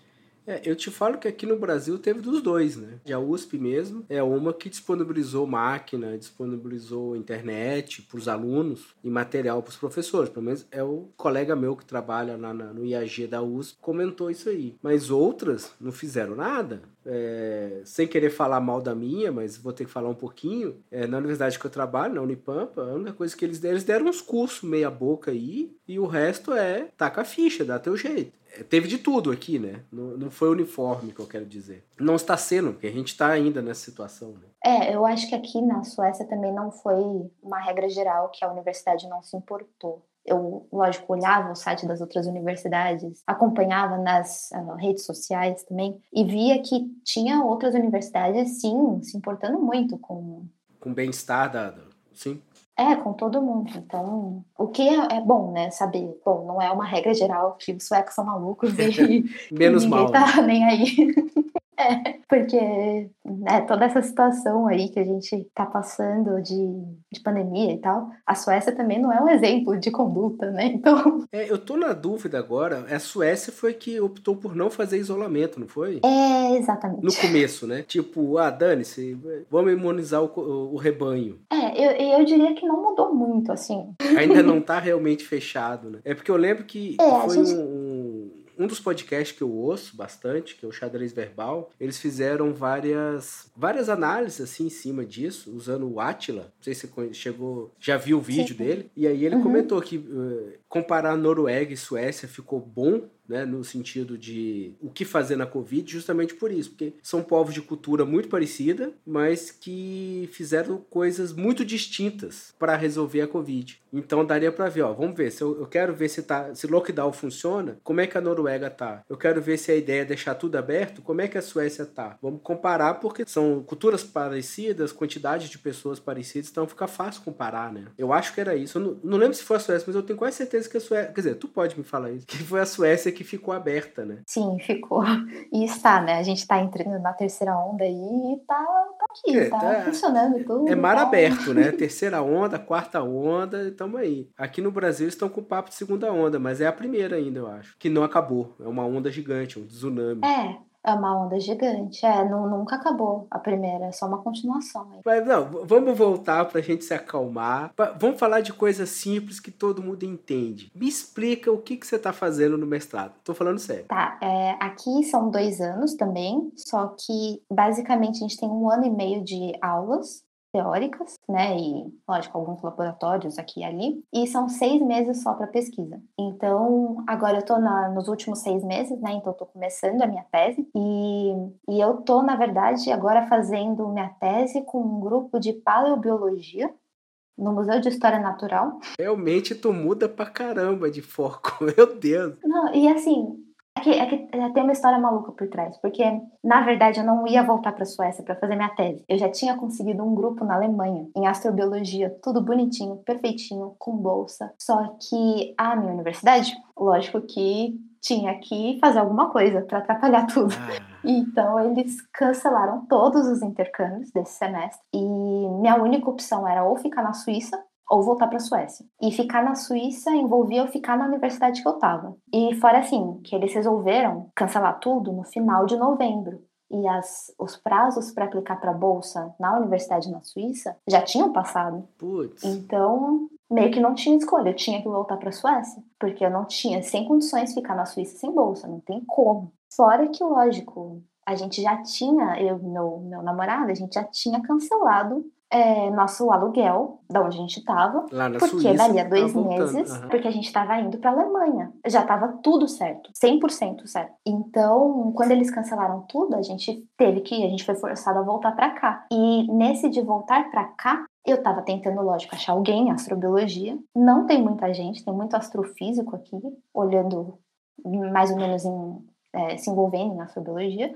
E só que não é muita gente, então. É uma área muito nova, né? Não tem muita gente formada nessa área ainda, né? No mundo todo, na verdade. É, é bem nova e tem, assim, lógico, tem concentrações super altas de gente nessas áreas na Inglaterra, na Alemanha, França, mesmo Espanha, Itália, você acha pessoas nisso. Só que aqui pro norte não tem muita gente, então eu pensei, eu preciso achar então alguma coisa próxima ou deixa eu olhar os geólogos, né, o que, que eles estão fazendo aqui, porque eu já tinha a experiência da Dinamarca, eu pensei, posso tentar fazer alguma coisa nessa área. E eu acabei não achando ninguém na mesma área de cosmoquímica, não sei se eu não procurei direito, mas enfim, e por acaso eu não lembro como essa pessoa em paleobiologia apareceu e ela tem sim uma, um pezinho ali na astrobiologia. E daí eu pensei, vai ser ela então, porque tem uma coisa interessante. Sim, tá, tá, na linha do que você quer trabalhar, mas. É, tá na linha do que eu quero trabalhar. E assim, foi uma coisa muito doida que se eu for fazer fora da minha universidade a pesquisa, eu preciso de um, um professor responsável da minha universidade. Então, quando eu estava aplicando para a Alemanha, eu tive, eu achei meu professor responsável aqui da minha universidade. Conversei com ele, tá? expliquei o que ia ser a pesquisa, ele aceitou ser o responsável. E quando cancelou tudo, eu, lógico, mandei um e-mail para ele falando: olha, cancelou tudo. O que, que eu faço? E aí o pessoal da Alemanha estava disposto a fazer uma parceria. Ele não estava interessado numa parceria porque ele era de uma área completamente diferente. E aí eu perguntei, bom, você tem alguma coisa? E assim, não querendo diminuir é, nem, sei lá, é, só não é meu interesse, ele tinha uma vaga para tese de mestrado que era para trabalhar com espuma. Espuma? É. ok, eu acho que também não é espuma. meu interesse, mas enfim, acho muito importante. Meu colchão é de espuma. Eu acho essencial ter espuma, mas poxa vida. Então, era uma coisa assim. A minha pesquisa na Alemanha, eu ia trabalhar com DNA que tinha, eles tinham achado na Antártida, então era uma coisa, era um DNA congelado de sei lá quantos mil anos e que a gente olhar a preservação do DNA, enfim. E aí, quando eu vi essa proposta para trabalhar com espuma, eu falei: não, eu não vou de DNA congelado para espuma. É, é, é, tão longe que chega a ser frustrante, né? Porque, de novo, não é desmerecendo a galera da espuma, mas puxa vida, né? É, não tem nada a ver comigo. Eu nem fiz as matérias que, que tem a ver com coloides e. É, colchão 1, colchão 2, travesseiro anatômico, travesseiro da NASA, essas coisas aí, né? A gente não travesseiro da NASA. Então, assim, eu olhei aquilo e pensei, não, não é possível. Então, eu realmente saí procurando qualquer coisa e acabei no Museu de História Natural aqui. E achei que eu nunca ia conseguir que esse projeto fosse aprovado, porque ó, é com uma paleobióloga. Então não tem nada a ver com o pessoal da química aqui, principalmente o que eles fazem na universidade que eu tô. Então foi uma coisa assim, foi um chute e no fim acabaram aceitando e no fim eu vou trabalhar com fóssil de planta e vou fazer análise espectroscópica de desses fósseis, enfim, para para um estudo de fluxo de UVB na, no período, é, entre o período Triássico e Jurássico, então nessa, nessa transição, enfim. Então é muito mais interessante que espuma. Sim, e, embora não seja astrobiologia, mas pode ser utilizado se tu continuar nessa área de. Se tu for para a área de astrobiologia num DOC, por exemplo, esses conceitos podem ser úteis, me parece, não? Não, é, e é muito legal que, como eles são paleobiólogos, eles não têm uma coisa muito química. Então, por exemplo, quando eles falam em tratamento de fóssil, a gente a, gente está olhando planta, né, folha, E, e daí tem todo um tratamento com ácidos. E daí, a primeira coisa que eu perguntei foi: por quanto tempo vocês deixam no ácido, né? Qual a temperatura? Quais são as condições? E eles me responderam: não sei. Eles não têm um padrão nisso, porque é uma coisa que eles deixam até dissolver os minerais e poder pegar a planta e analisar a planta. Olha aí, isso é uma coisa que pode ser útil para você. Você pode criar o, o, um padrão de controle para melhorar a qualidade que eles estão observando. É, são, são, é, é uma das propostas, Olha né? aí, viu? Assim, agora que a gente está fazendo. É. Eu sou cientista, cara, eu saco desses lances aí. E é, é engraçado, né? Quando você vai para áreas muito malucas, assim, que, sei lá, eu, eu, eu não acho que eu saiba muito, hum, apesar de ter feito várias matérias de em espectroscopia e tudo mais, eu tô longe de saber um monte, mas aquele básicozinho que a gente sabe de química, é, às vezes é aquele clique que está faltando para eles numa área completamente fora disso. Porque é, é aquela história que a gente falou um tempão atrás, na nossa conversa aqui, é aquela conversa, aquele papo de um olhar fora da caixa, né? Eles estão acostumados na biologia, ah, os procedimentos são esses, e daqui eu começo a fazer ciência. Depois que eu já joguei o ácido, quebrei todas as moléculas, aí eu vou fazer a ciência do que restou, né? Mas você já está pensando em ciência antes, está criando um método científico antes para quebrar as moléculas com ácido ou o que for, né? É, essa é a ideia. É, é, é, é muito legal. Então tem essa troca muito grande. Então, quando a gente foi conversando, né, eu acabei. Agora eu tenho mais uma super, supervisora, então eu tô com duas supervisoras. As duas são paleobiólogas barra geólogas. E. Ravi, acrescenta teu grito agora, por favor. Pode continuar. e, e é muito engraçado que, assim, Mestrando aqui, como o mestrado é uma coisa que é muito continuação da graduação, eles não têm essa coisa de fazer iniciação científica durante a graduação, a gente é como se fosse um IC também. Então, mestrando é um IC. É orelha seca, né? Vai ter e... que suar a camiseta. e, então, assim, eles meio que te dão um projetinho e você faz esse projetinho e tal. Só que com, com elas foi muito interessante que teve uma troca muito grande quando, quando a gente estava tentando pensar no que seria meu projeto. Então, é, foi interessante que, às vezes, né, uns, os pesquisadores já bem estabelecidos, a gente tem essa visão de que eles não nem sempre vão ser receptivos para as nossas ideias, né? Mas ali, é, uma das minhas supervisoras é chefe de departamento e ela estava super aberta a ouvir o que eu estava falando e respeitava a minha opinião. Tanto que a gente incluiu um tipo de análise no, na análise que a gente vai fazer, né? Um tipo de técnica que ela não tinha pensado em fazer. Ela pensava que dava para fazer só, aplicar essa técnica só para minerais. E eu falei, não, dá para fazer também de compostos orgânicos e tal, porque é simplesmente uma complementação da outra técnica. E assim, essa troca é muito interessante. Aqui eles ouvem muito o que você tem para falar, assim, sabe? Para contribuir. E na minha experiência, isso é muito comum, tá? É, o que é ótimo, na verdade. É, esse negócio de, ah, o cara é o. Tá, tem também, né? Lógico, mas é, ah, o cara tá lá no, no altar da sabedoria e não vai ouvir o que o, que o IC ou que o mestrando, o doutorando tá falando. Em geral, o cara que faz isso, ele, ele só tá no altar na cabeça dele. Ele não tá fazendo ciência de ponta ainda. Porque a ciência de ponta parte do princípio de ouvir todo mundo, pensar em todas as hipóteses, para aí sim criar uma hipótese, criar uma teoria, uma verificação experimental, sei lá. É, você tem que ter essa conversa, isso aí é tudo. É, eu acho que às vezes, como aluno, a gente tem muito medo e não sabe exatamente como passar a ideia, né? Assim, a gente pode até pensar, só que a gente não tem segurança do que a gente está pensando, então... Sim, claro. Mas aí é o aprendizado, se... né? Aí que tá o aprendizado. Então... Você... Isso é um problema geral da academia no Brasil, né? A gente, tem, a gente é treinado aqui no Brasil não, o professor tá lá, eu tô aqui, eu não vou falar minhas ideias para ele, né? Eu tento ser diferente, eu não sei se eu consigo, porque eu, eu sou feio, aí o pessoal acha que eu tô bravo, não, mas é só feiura. aí, é, mas a ideia é essa, é diálogo. É aí que começa a, as conversas, para criar nova, nova linha de pesquisa. Eu falo, por exemplo, eu, há uns quatro anos atrás, eu comecei a me meter numa área chamada geociência espacial que é uma mistura de astronomia com geologia, né? É o que você está fazendo aí da, da, de coisas novas, misturar. Então, eu estou trazendo a visão da, da, astronomia para a gente detectar, sei lá, composição química da atmosfera de Marte. Eu já orientei um projeto assim. Um outro era sobre composição rochosa da Lua de Io, né? A Lua em Júpiter. É legal, é por isso que eu tô te falando dessa visão fora da caixa, porque é bacana mesmo, eu sei que funciona. Né? É muito legal. E, sei lá, é muito importante, né, ter isso. E, não sei, eu, eu acho que talvez seja mais uma. Eu, eu não sei exatamente como quão receptivos seriam no Brasil a esse tipo de discussão. Eu não, não, não fui, né, pra pós aí, eu então eu nunca tentei, não mesmo como esse eu não tentava, acho que dá muito pitaco no, no, no projeto, assim, lógico, eu tinha meu projeto, mas mas eu não, não sei, não tinha essa segurança, nem aqui eu tenho uma segurança, só assim, falar, ah, mas será que tal coisa não funcionaria? Será que daria então, para pensar é, assim?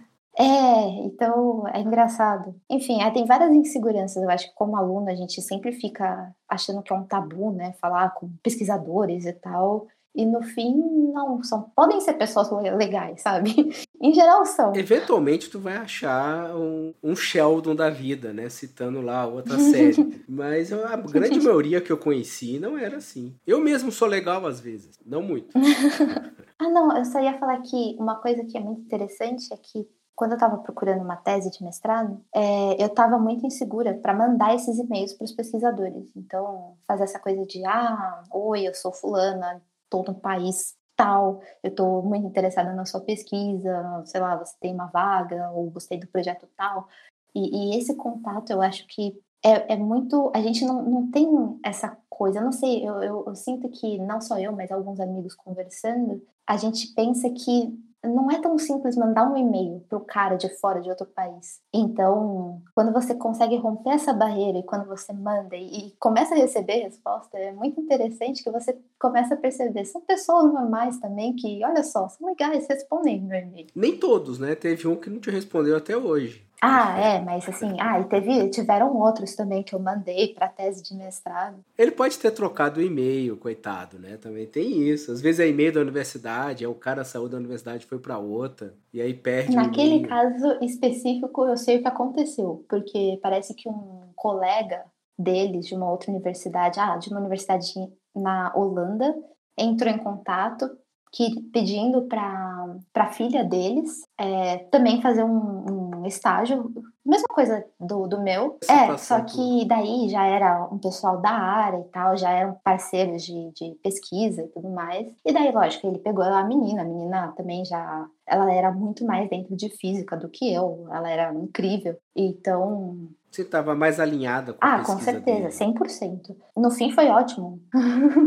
Não vamos guardar rancor Não, não, nunca. Foi, foi ótimo. Achei, achei ótimo. Eu acabei numa pesquisa muito legal. Não, falando em pesquisa, agora, por exemplo, você, você faz pesquisa em laboratório ou só teoria? Como é que você está funcionando agora? Principalmente por causa da pandemia. Teoricamente, a gente a, a instrução da, da, minha universidade é que a gente só vá alguns dias no laboratório para fazer a parte prática. Então, toda a parte teórica e tudo mais a gente faz em casa. Toda a parte de pesquisa, escrita e tudo mais, a gente não vai para o escritório nem para o laboratório. Só que, como eu estou no museu, e no museu é, não tem quase ninguém trabalhando lá, não tem muitos alunos de mestrado e tudo mais.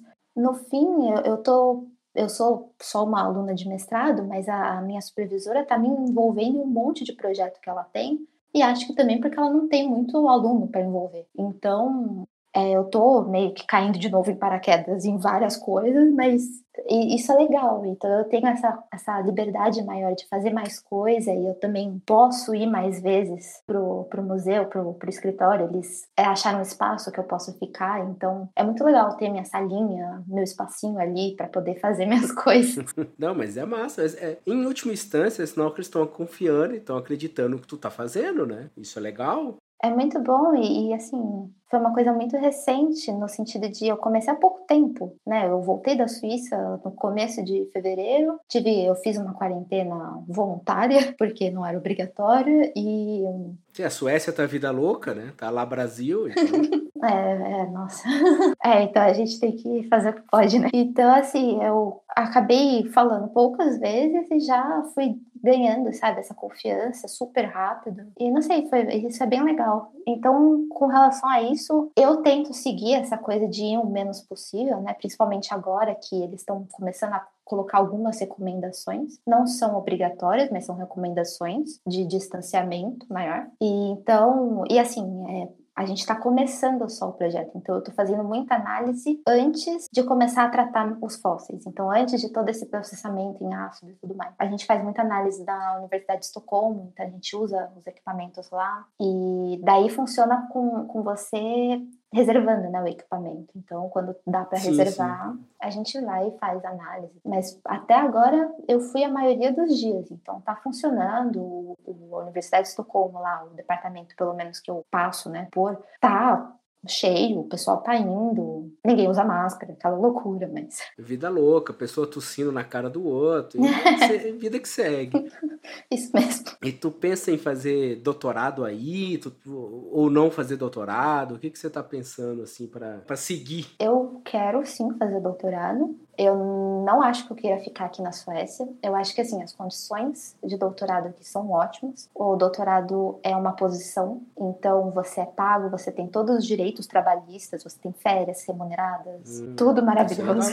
É, é, muito legal. É, isso na Dinamarca também, as condições são as mesmas. Mas vendo essa postura meio maluca do pessoal aqui, com uma situação extrema, me faz não querer ficar aqui apesar de ser um país ótimo, uma população muito receptível, é todo mundo muito simpático, mas eu gostaria de voltar para Dinamarca ou tentar, por exemplo, é, Nova Zelândia, Austrália, que são os lugares ah. que estão bem.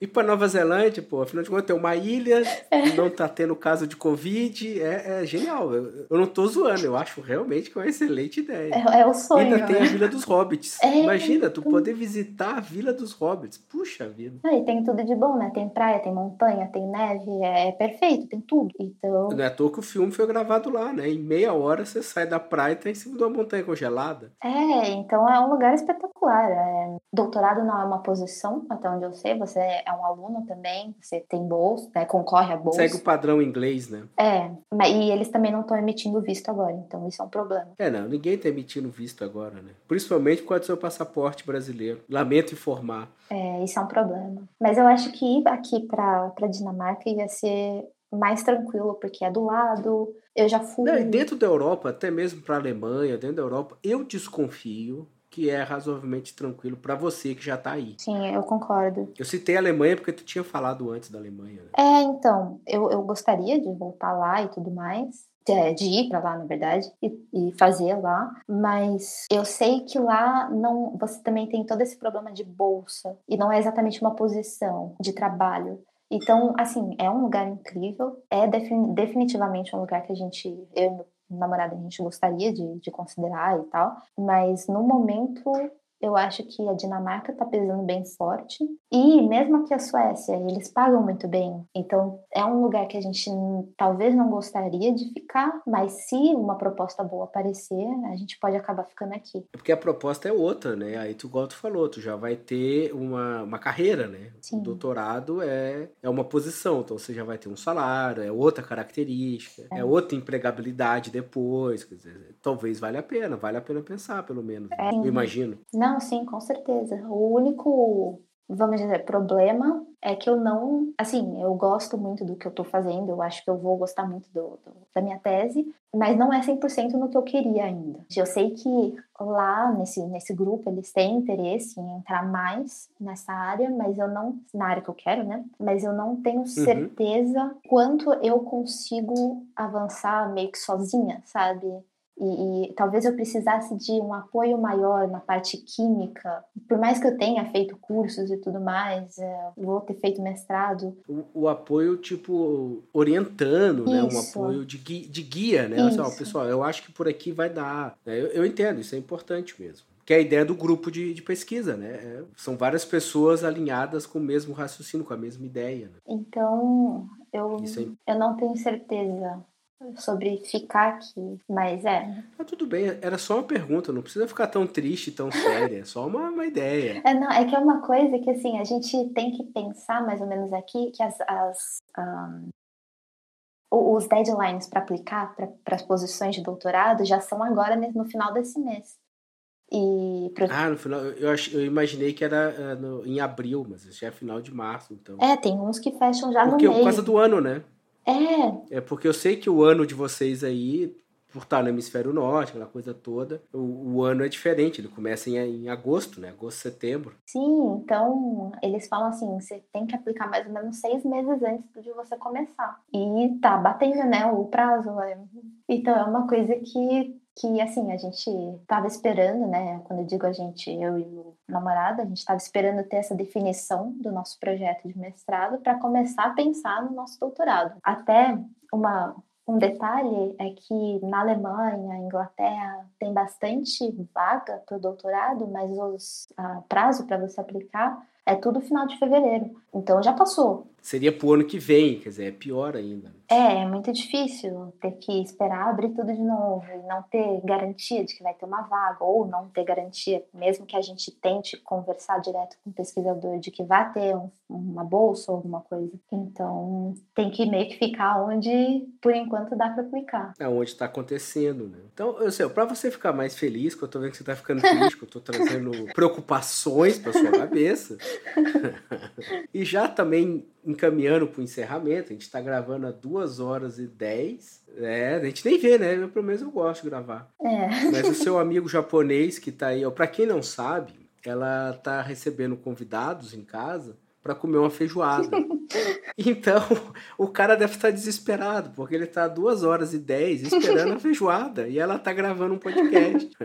Vocês passearam muito aí, tipo, na fim de semana prolongado? Vocês foram conhecer outros lugares? Foram conhecer. Bem, já que você está fazendo uma área paleontológica agora, é, eu sei que não tem muito a ver, mas você visitou alguma área arqueológica que tem aí na sua região, alguma coisa assim? Nossa, nada.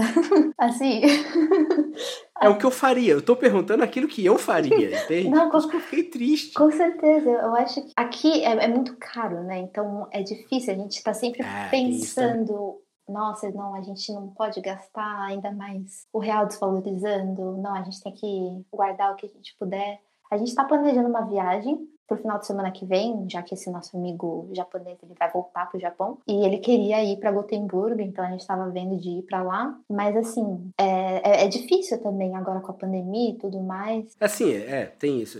2020 para cá nada ficou fácil, né? Só dificultou a vida. Ah, quando a gente estava na Suíça, né, durante o intercâmbio, no, no Natal a gente acabou viajando. A gente, eu, a gente conseguiu achar uma cabana no, nos Alpes, num preço bom. Eu... Ah, no Natal, nos Alpes, pá, agora sim. Foi, é, foi a viagem que a gente fez. Então, mas assim, eu, a gente alugou a cabana, assim, final de agosto, comecinho de setembro, então a gente pegou um preço muito bom, de verdade, assim, foi muito barato. Que eu vou te falar que vocês estão muito fritos. Eu duvido que vocês vão conseguir uma lua de mel mais legal que essa depois que casar. Nossa, nossa, é, a, a, vista era incrível, era realmente. Ah, vão ter que se puxar para achar uma lua de mel, hein? Vai por mim. Não tinha pensado assim, né? É, não. é, e, e, é engraçado. E, e lá, assim, não foi uma viagem cara que a gente fez, a gente conseguiu pegar tickets de trem que você não pode trocar, né, é no horário determinado, mas são tarifas mais baratas. Mas foi a viagem que a gente conseguiu, né, fazer. A gente até precisou de um tempozinho nesse no Natal para dar uma respirada por causa da universidade mesmo, é era muito puxada lá. E mas é, durante agora o mestrado a gente não, não viajou muito. No, quando a gente fez o intercâmbio para a Dinamarca, a gente viajou. A gente acabou conhecendo muito mais da Dinamarca do que a gente conhece da Suécia. A gente foi para o norte da Noruega ver a aurora boreal durante o, o, feriado de Páscoa. A gente acabou vendo só na primeira noite que a gente chegou assim e por sorte a gente viu um pouco, porque depois não teve mais. E daí a gente no final do, do intercâmbio a gente também acabou viajando um pouco na Itália. E aí deu para viajar, né? A gente tinha bolsa também, né? Então deu, mas agora por enquanto, não. Eu acho que quando a gente conseguir uma renda e tudo mais, aí a gente vai começar a aproveitar. Lógico, depois da pandemia, acho que a gente vai conseguir aproveitar mais. É, não, é, eu pergunto que é uma pergunta típica que a gente tem, porque é uma maneira de conhecer a cultura local também, né? É, conhecer o país, você está conhecendo a cultura, como é que as pessoas pensam. E a Europa, por ser tudo razoavelmente próximo comparado ao Brasil, é um excelente lugar para passear, né? Quando você pega um fim de semana, vai para outro país e por aí vai. Por isso que eu gosto de fazer essa pergunta. Tem, tem vários uh, tickets de avião que são bem baratos, então se você ficar acompanhando, você consegue achar umas coisas nos preços muito bons. Uh, na, na, Dinamarca a gente conheceu dois irmãos brasileiros e um deles, assim, pegou, conseguiu um, um voo para Londres por 50 reais, foi, almoçou e voltou. ele, ele, fez a pior coisa do universo. Ele foi almoçar em Londres. É. é não faz o menor sentido. A Inglaterra é conhecida por comida ruim. É, o que, tem na Inglaterra? Tem Beatles e comida ruim. É isso que tem. E o cara foi almoçar. Não faz sentido. É, pois é. Por que, que ele não foi pra Itália comer uma massa maravilhosa? Esse cara é doente, esse teu amigo aí. Mas é, é que não tava 50 reais, né? O voo lá pra lá tava. Então. Ok. Me convenceu. Por 50 pila eu comeria o. Como é que eles chamam lá? É o fish and chips, né? Aquilo é horrível, cara. Ah, não, é bom, é bom. Já que é bom. Não, então quer dizer, você tem um amigo japonês que vai comer feijoada brasileira feita por uma chefe.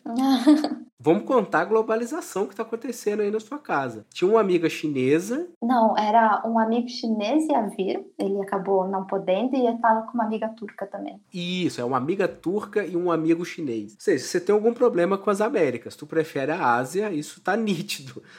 É verdade, é que é, é engraçado que aqui, acho que por ser muito frio e tudo mais, tem pouca gente das Américas. Mesmo eu não vi muito americano, para falar a verdade. Não lembro de ter conhecido nenhum canadense. Uh, tinha um mexicano, mas ele acabou tendo que voltar pro México. E da América de do frio, Sul. Né? eu não vou ficar, eu vou pro México eu quero pimenta e calor, eu não quero isso aqui. Todo preconceito sendo jogado. É, o inverno sueco pode ser bem, bem difícil. Cara, eu não sei, olha, não é querendo defender lá onde, onde eu fiz o pós-doc, foi em Quebec, na cidade de Quebec, no Canadá. No carnaval, em fevereiro, a gente pegou menos 30. Nossa. Eu nunca tinha visto uma temperatura tão baixa, menos 30 me desesperou. Muito e tava baixo. tendo desfile de, desfile de carnaval lá, no, a menos 30. E não eram brasileiros, eram canadenses fazendo isso. Bom, aí dá para entender, né? Eles aguentam. Então, quer dizer, eles não foram para aí porque eles devem estar no Polo Norte. Esses caras, eles são tudo doido.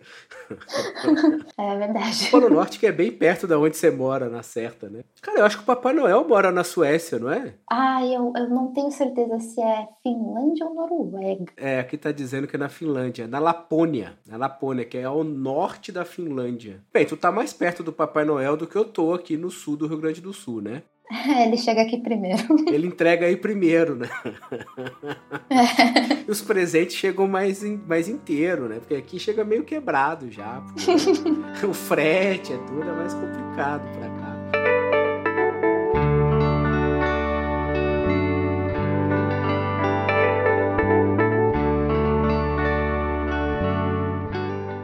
Não, mas assim, é, já encaminhando o encerramento, eu queria só te fazer uma última perguntinha, assim, uma ideia mais filosófica do conjunto todo da, da tua vida no exterior. Como que você acha que esse teu contato com várias universidades, né? Porque só aqui tu me falou que teve contato com a universidade na Dinamarca, na Suécia, onde você está, e na Suíça, além de ter se formado no Brasil. Como é que você acha que esse contato multicêntrico, né, de multicultural, pode influenciar na tua pesquisa ou na, inclusive na pesquisa no Brasil, caso você resolva voltar um dia. PS, não recomendo. Mas, é, mas assim, como é que tu acha que isso pode mudar? Como é que mudou a tua visão de mundo, por exemplo? Eu acho que em todos esses lugares, nos laboratórios e nas aulas, eu, a gente acabou tendo contato com várias culturas diferentes e dá para ver como cada cultura, é, cada né, pessoa de diferentes países são, então eles têm difer, é, diferentes culturas e então a,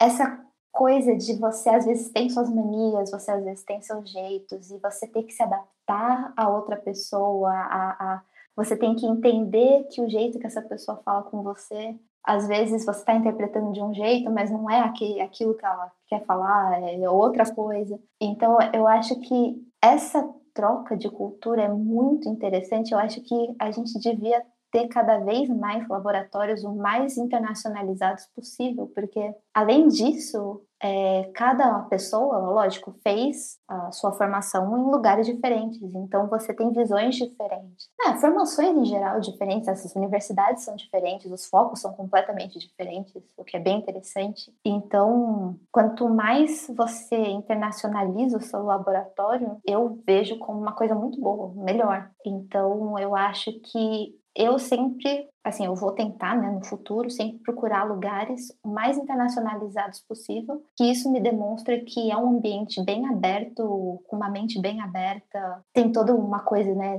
de... É, não tem preconceito, né, então...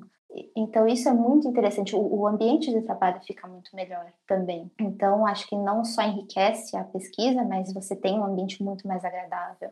Então, eu acho que eu sempre vou procurar lugares assim, e, isso vai ser pelo menos o começo de um, um indicativozinho de que ali pode ser um lugar bem legal para ficar e tem essa abertura. O país também, por ter bastante imigrante, vai ser um lugar bem mais receptivo, então vai ser bem mais fácil se adaptar. Acho que seria basicamente isso. Eu acho que eu sempre vou buscar essa coisa. Quanto mais gente diferente, melhor. Cara, adorei a tua resposta. E vou te falar o seguinte: a Suécia já te mudou. Porque, embora, obviamente, eu não te conhecia antes, eu tô te conhecendo hoje, mas você me disse que quando foi fazer a sua aplicação na Suécia, lá no começo da nossa conversa, tu não sabia como colocar no papel como que você iria mudar o mundo, né? Que, que eles pedem isso, eles gostam. Tu acabou de me explicar como é que você vai mudar o mundo. Tu tá dizendo que ah, não era a tua visão, mas é. Olha que interessante. Não precisa ser meio ambiente. É, é isso aí, é o meio ambiente de trabalho, é o meio ambiente humano, é onde o ser humano tá. E é isso que você tá me dizendo. Pô, mó legal. Isso é verdade. Pô, legal. O, o, meu namorado, ele fala, eu sou globalista, eu sou a favor de, assim, sem... É globalista sem total, fronteiras. E eu tô junto contigo eu tô junto contigo, eu acho que é isso. Esse negócio de, ah, eu vou fechar, vocês têm uma experiência, experimento, não, uma experiência com isso. Ah, não, o cara nasceu no mesmo país que eu, então ele é melhor. Não, cara, foi por azar que ele nasceu no mesmo país que você. isso não significa é, nada. Isso é verdade, a gente acha, né? Às vezes o seu irmão, é, cara, às vezes o seu irmão nasceu com os mesmos pais seu e ele pode ser incrivelmente diferente de você. E o teu amigo que que nasceu na China ou no Japão, citando o teu colega aí, pode ser pensar ah, igual só, a você. Só um fato muito curioso, que essa minha amiga turca, ela é exatamente igual. Assim, a cultura é exatamente igual à nossa. A gente pensa muito igual. É, é uma coisa muito doida. Pois é, São Paulo capital tem uma comunidade sírio-libanesa gigantesca. Sim, sim. E eu sei que sírio-libanês não é turco. É, ela ia ficar brava. Não, mas culturalmente são parecidos, sinto muito, né? Não, não, é igual, mas é bem parecido. É a mesma coisa dos países nórdicos. Não são iguais, mas são parecidos. É, é verdade. E, pô, e com certeza eu adoro um kibe. Cara, ah, kibe é muito É verdade. cara, então tá. Aproveitando, terminando de falar de comida, porque gordo termina assim. Primeira coisa que eu queria fazer era: o Ravi pediu desculpas, a, a luz dele não voltou. Então ele não pôde voltar, mas ele agradece a sua presença. Ele ia falar várias coisas bonitas aqui e eu não vou deixar ele falar. Falo eu. Muito obrigado por ter aceito o convite. Você é uma pessoa super descontraída, super legal. Gostamos muito de conhecer você, tá? Foi muito incrível gravar isso aqui e eu não sabia que tu era chefe de cozinha. Isso foi uma surpresa que eu acho que engrandeceu a nossa pequena entrevista aqui. Muito obrigado mesmo. Ah, obrigada por me receber. É, é só um parênteses, eu, eu não me considero chefe de cozinha, caso tenha algum chefe de verdade de cozinha ouvindo. eu não nunca pensaria que só porque eu me formei eu seria chefe de cozinha. Eu sei, tenho plena consciência de que é um caminho enorme para chegar lá. Mas, enfim, muito obrigada por ter me recebido. Foi muito divertido falar e relembrar tudo. É muito engraçado pensar das loucuras que acontecem. É, tem outras loucuras que talvez, é, se vocês gravarem, né, pode ser que meu parceiro converse e conte essas loucuras que aconteceram na, na Suíça, principalmente. E é isso. Muito, muito obrigada. Foi um prazer falar com vocês e sem problema, o Ravi, eu sei como funciona a luz no Brasil. Cai, nossa senhora. Não, e ele me disse que ele não está em Salvador. Ele está na, na chácara do pai dele, que é próximo a Salvador. É, o cara é maluco, né, velho? Foi gravar o troço numa chácara. Ele só pode estar tá doido da cabeça. Não vou nem comentar. É. Tá tudo gravado, depois ele se vira com isso. Coitado. Muito bom mesmo. Muito obrigado. Tá? Imagina, obrigada a vocês. Bom, obrigada por ter me recebido. Foi muito divertido falar com vocês.